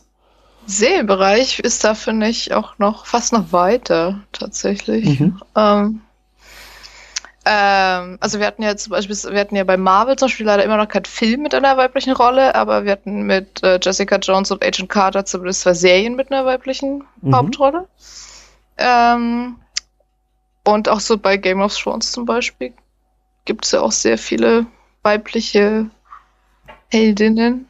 Ja, wobei das dann natürlich auch, weil- immer sehr ambivalent ist bei Game of Thrones, weil da Ja, das stimmt, aber ich finde halt im, meist, im Gegensatz zu so Superhelden Star Wars Geschichten gibt es halt auch da weibliche Protagonisten, die wirklich gar nicht in Action ausbrechen, also im Sinne von körperlichen Kämpfen Mhm. und halt trotzdem äh, starke Figuren sind. Da kommen wir gleich im Anschluss nämlich an die Frage Ja, genau. von Politik und Liebe. Warum müssen Frauen trotzdem immer nach Männerro noch Männerrollen spielen und Actionstars sein? Geht das nicht anders? Eure Filmauswahl als Beispiel. Um das zu verdeutlichen, Frauen haben ja meistens andere Lösungsstrategien als Männer. Also Nur das nicht finde im so- Film, da endet es immer gleich. Ja. Ja, das Mhm. ist, also erstens mal, es ist ein Actionfilm, Genau, da will man ja geht's Action ja. sehen. Äh, und nicht den Stuhlkreis. Mhm. Und außerdem finde ich irgendwie, Frauen haben ja generell das, das finde ich sowieso immer schon bescheuert. Also, Mhm. Ja, das ist ja gerade das Problem an der Sache, dass die Frau, äh, ja, die, die irgendwie Erfolg haben will, dass sie irgendwie intrigiert oder Gift mischt oder irgendwie halt ähm, durch diese aufgedrückten weiblichen Mittel irgendwie zu ihrem Erfolg kommt. Und das ist ja gerade der Witz, dass es hier nicht so ist ja, sondern dass eben das, was sonst immer nur die Männer dürfen, dreckig sein und zuhauen, äh, dass das hier eben auch die Frauen machen. Richtig. Ich habe Ja. da gestern wirklich noch mal länger drüber nachgedacht. Äh, also wie gesagt, in Actionfilmen finde ich, kann man das gar nicht. Weil, Ja, da, da braucht man Actionfilm Actionfilme. angucken, ja. also wenn man einen Actionfilm mit einer Frau Hauptrolle, aber das ist immer noch ein Actionfilm. Mhm. Äh, und welcher Actionfilm überhaupt gibt es, wo es nicht mit Gewalt gelöst wird? Ja, ja.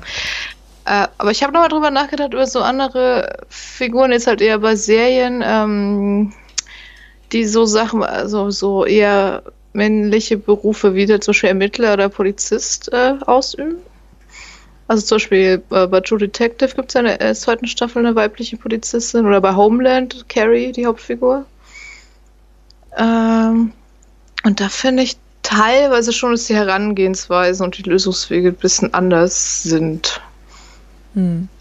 Äh, also, also wir, wir kennen das ähm, aus, dem, aus dem Zeichentrick-Kinderfilmbereich. Da gibt es jetzt nämlich auch äh, mehr weibliche Actionheldinnen und die Action, die klappt auch so ein bisschen ohne Gewalt. Ja. Ähm, also ich glaube, möchte äh, behaupten auch, dass es ja eine äh, eine krasse Kategorienverwechslung vorlegt, denn wir haben das Thema ja gerade genommen, weil es die Ausnahme und nicht die Regel ist. Und in dieser Frage von Politik und Liebe hört es sich so an, als wäre es jetzt die Regel, dass Frauen wie Männer äh, Actionrollen spielen und gar keine anderen Lösungsstrategien hätten, die sie im normalen Leben hätten. Also ähm, ich empfehle da einfach mal unser Podcast-Archiv. Da finden sich äh, etliche Folgen, wo man äh, andere Lösungsstrategien von Frauen sehen kann. Ich, allein der großartige Fargo, äh, da kann man es schon mal, wo wir Margie als Ermittlerin haben, die äh, als schwangere Ermittlerin, die äh, den Fall ganz wunderbar löst. Ähm, und, und diese, also die Geschichte, wie Frauen eben ihre, sagen wir mal, körperlichen Nachteile, indem sie es nicht so stark sind wie Männer, äh, durch äh, Intelligenz ausgleichen. Die Geschichte wird halt relativ oft schon und schon lange erzählt in Hollywood. Und das Besondere ist eben, ähm, dass jetzt hier halt ein neues Paradigma äh, einbricht, wo Frauen auch Action-Heldinnen äh, sein können. Und das ist auch wertvoll halt. Also wir haben zwei Töchter und ich finde es halt schon cool, dass es eben so äh, den Raum des Möglichen für die erweitert, dass die halt mhm. sehen können, ihr müsst nicht nur Prinzessinnen sein, ihr müsst nicht nur die äh, schlaue Hermine sein. Ihr könnt auch äh, Furiosa oder Katniss Everdeen, okay, hoffentlich nicht Katniss Everdeen, aber Ray sein, die äh, Leuten äh, halt in die Hintern tritt und am Ende als strahlende Heldin da steht. Und das ist einfach. Obwohl ja. wir natürlich Gewalt ablehnen. ja? Dann, dann ja, aber das, nein, das ist einfach den, den Dimensionsraum des Möglichen erweitert. Das finde ich eine sehr positive Entwicklung. Ähm, und dann muss man nochmal, wenn wir uns halt einfach diese fünf Heldinnen äh, oder vier, die wir heute Abend besprochen haben, angucken, dann ist es ja auch nicht, dass die irgendwie, äh, also dann, dann, reagieren die ja auch immer auf die Aggression, jetzt hauptsächlich auch von Männern. Äh, und äh, dann ist halt die Frage, soll, was sollen sie denn sonst machen? Sollen sie denn jetzt sagen, so, oh nee, äh, jetzt bin ich nicht gewaltig, ich lasse es über mich ergehen oder wie, sondern da ist ja gerade das Besondere, dass sie dagegen halten und mhm. äh, eben dadurch ihre Stärke zeigen. Und das finde ich auch ein Wert für sich. Mhm. Dann äh, müsst ihr mit euren Töchtern mal die Star Wars animierten Serien gucken. Die sind ja auch ab sechs Na, Jahren. Dann. Und voll von tollen Frauenfiguren.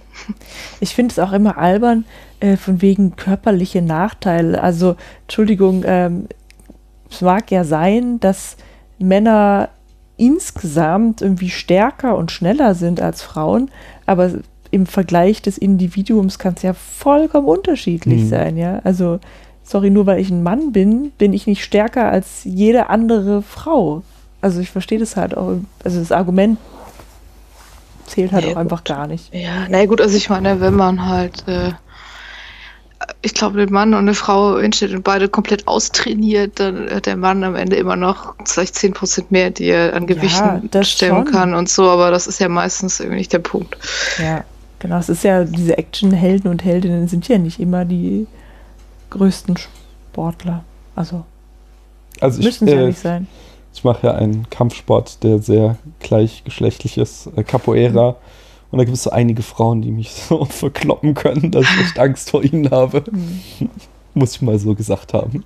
Und auch, obwohl ich wahrscheinlich an Körperkraft ihnen überlegen bin, aber das ist eben nicht alles, sondern da kann man mit Technik äh, kannst du jemanden ganz schön fertig machen, wenn du einfach weißt, wie du dich zu bewegen hast. Auf jeden Fall. Ähm, letzte Frage von Mojo Monkey. Er möchte unsere Meinung zum All-Female-Screening zu Wonder Woman sowie zum männlichen Medienecho. also da Erklärung, ich glaube, es war in Australien, ich bin nicht ganz sicher.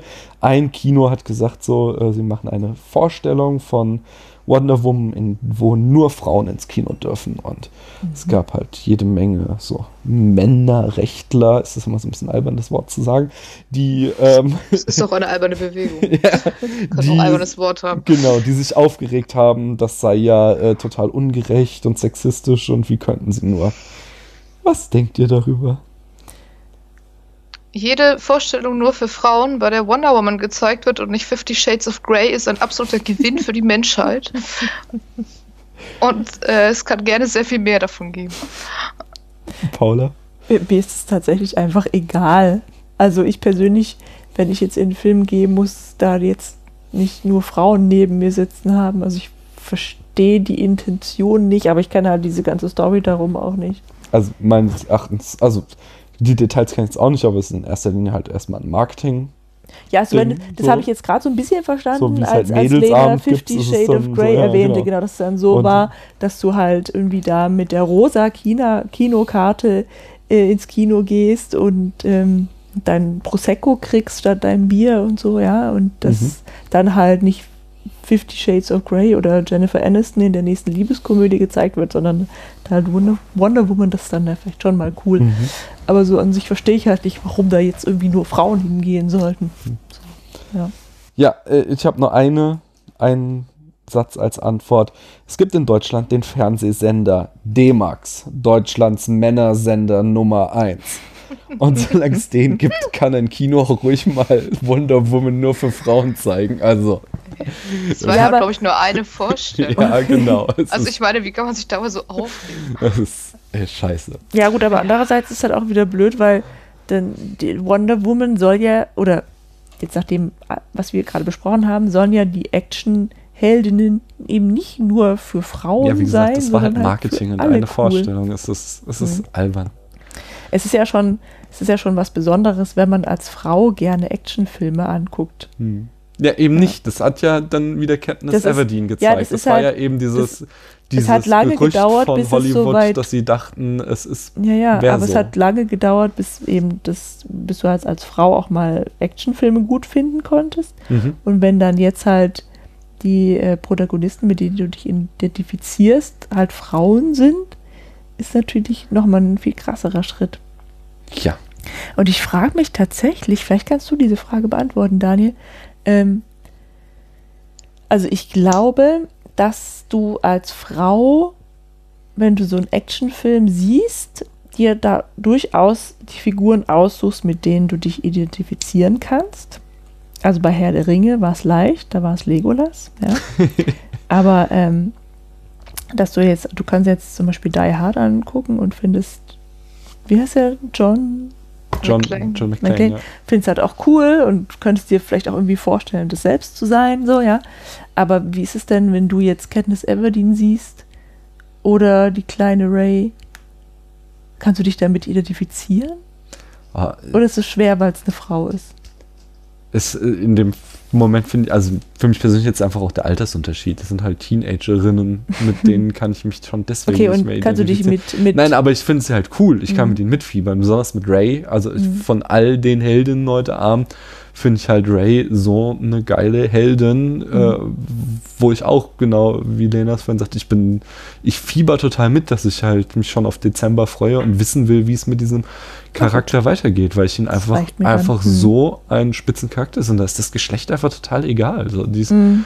die ist einfach cool, die rockt und das ja, das, genau, das wollte ich hören. Das, wenn das Geschlecht ja. egal ist, dann ist Mission erfüllt, ja. ja. Mhm. Ich habe auch auf, äh, es, war, es gab so kurz nach Episode 7 so einen Tweet von ich weiß nicht mehr, irgendeine Schauspielerin, also die jetzt nicht eine Star Wars Schauspielerin, aber eine andere, die halt meinte, äh, sie hat halt kurz nach dem Kinostart gesehen, wie, wie ein kleiner Junge irgendwie mit so einem Lichtschwert rumlief und halt immer gerufen hat, ich bin Ray, ich bin Ray. Ah, also das ist ja halt, perfekt. halt äh, ganz großartig, weil mhm. ich glaube, so, so Kinder, die zum ersten Mal im Alter von, was weiß ich, 10, 11 oder 8 mhm. Star Wars sehen, die sind da auch noch gar nicht so geprägt, dass sie sagen, öh, mit der, ich kann ja nicht Razer, ich bin ja ein Junge. Mhm.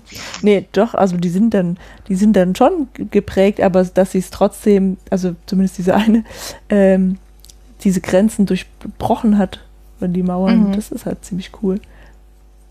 Und ich meine, ähm, Jahre und Jahrzehnte lang haben sich weibliche Leser und Filmschauer ja auch mit Frodo und Harry Potter und äh, Genau. irgendwo identifiziert und Genau, mitgefiebert, das weil meinte es einfach ja. viel mehr gewohnt ist, dass der, der Mhm. Protagonist halt männlich ist. Genau, deswegen wollte ich halt wissen, ob das jetzt andersrum, Mhm. ob das halt auch funktioniert so. Mhm. Wir's, oder? Ich Ich- denke schon. Ich muss ins Bett. es hat trotzdem sehr, sehr viel Spaß gemacht, Lena. Äh, und Ja, mir auch. äh, es, ich glaube, haben da eine schöne Folge in den Kasten gekriegt. Und Ich hoffe. Äh, äh, wir freuen uns schon auf die nächsten beiden Besuche, wo du deinen Brustfragebogen äh, Oh, fertig ja. machen darfst. Da, äh, ja, da müssen wir dann mal gucken, was wir noch so finden an Themen. Da kriegen wir bestimmt noch was hin. Liebe Zuhörerinnen und Zuhörer, geht und lest Lenas Blog und folgt ihr auf Twitter.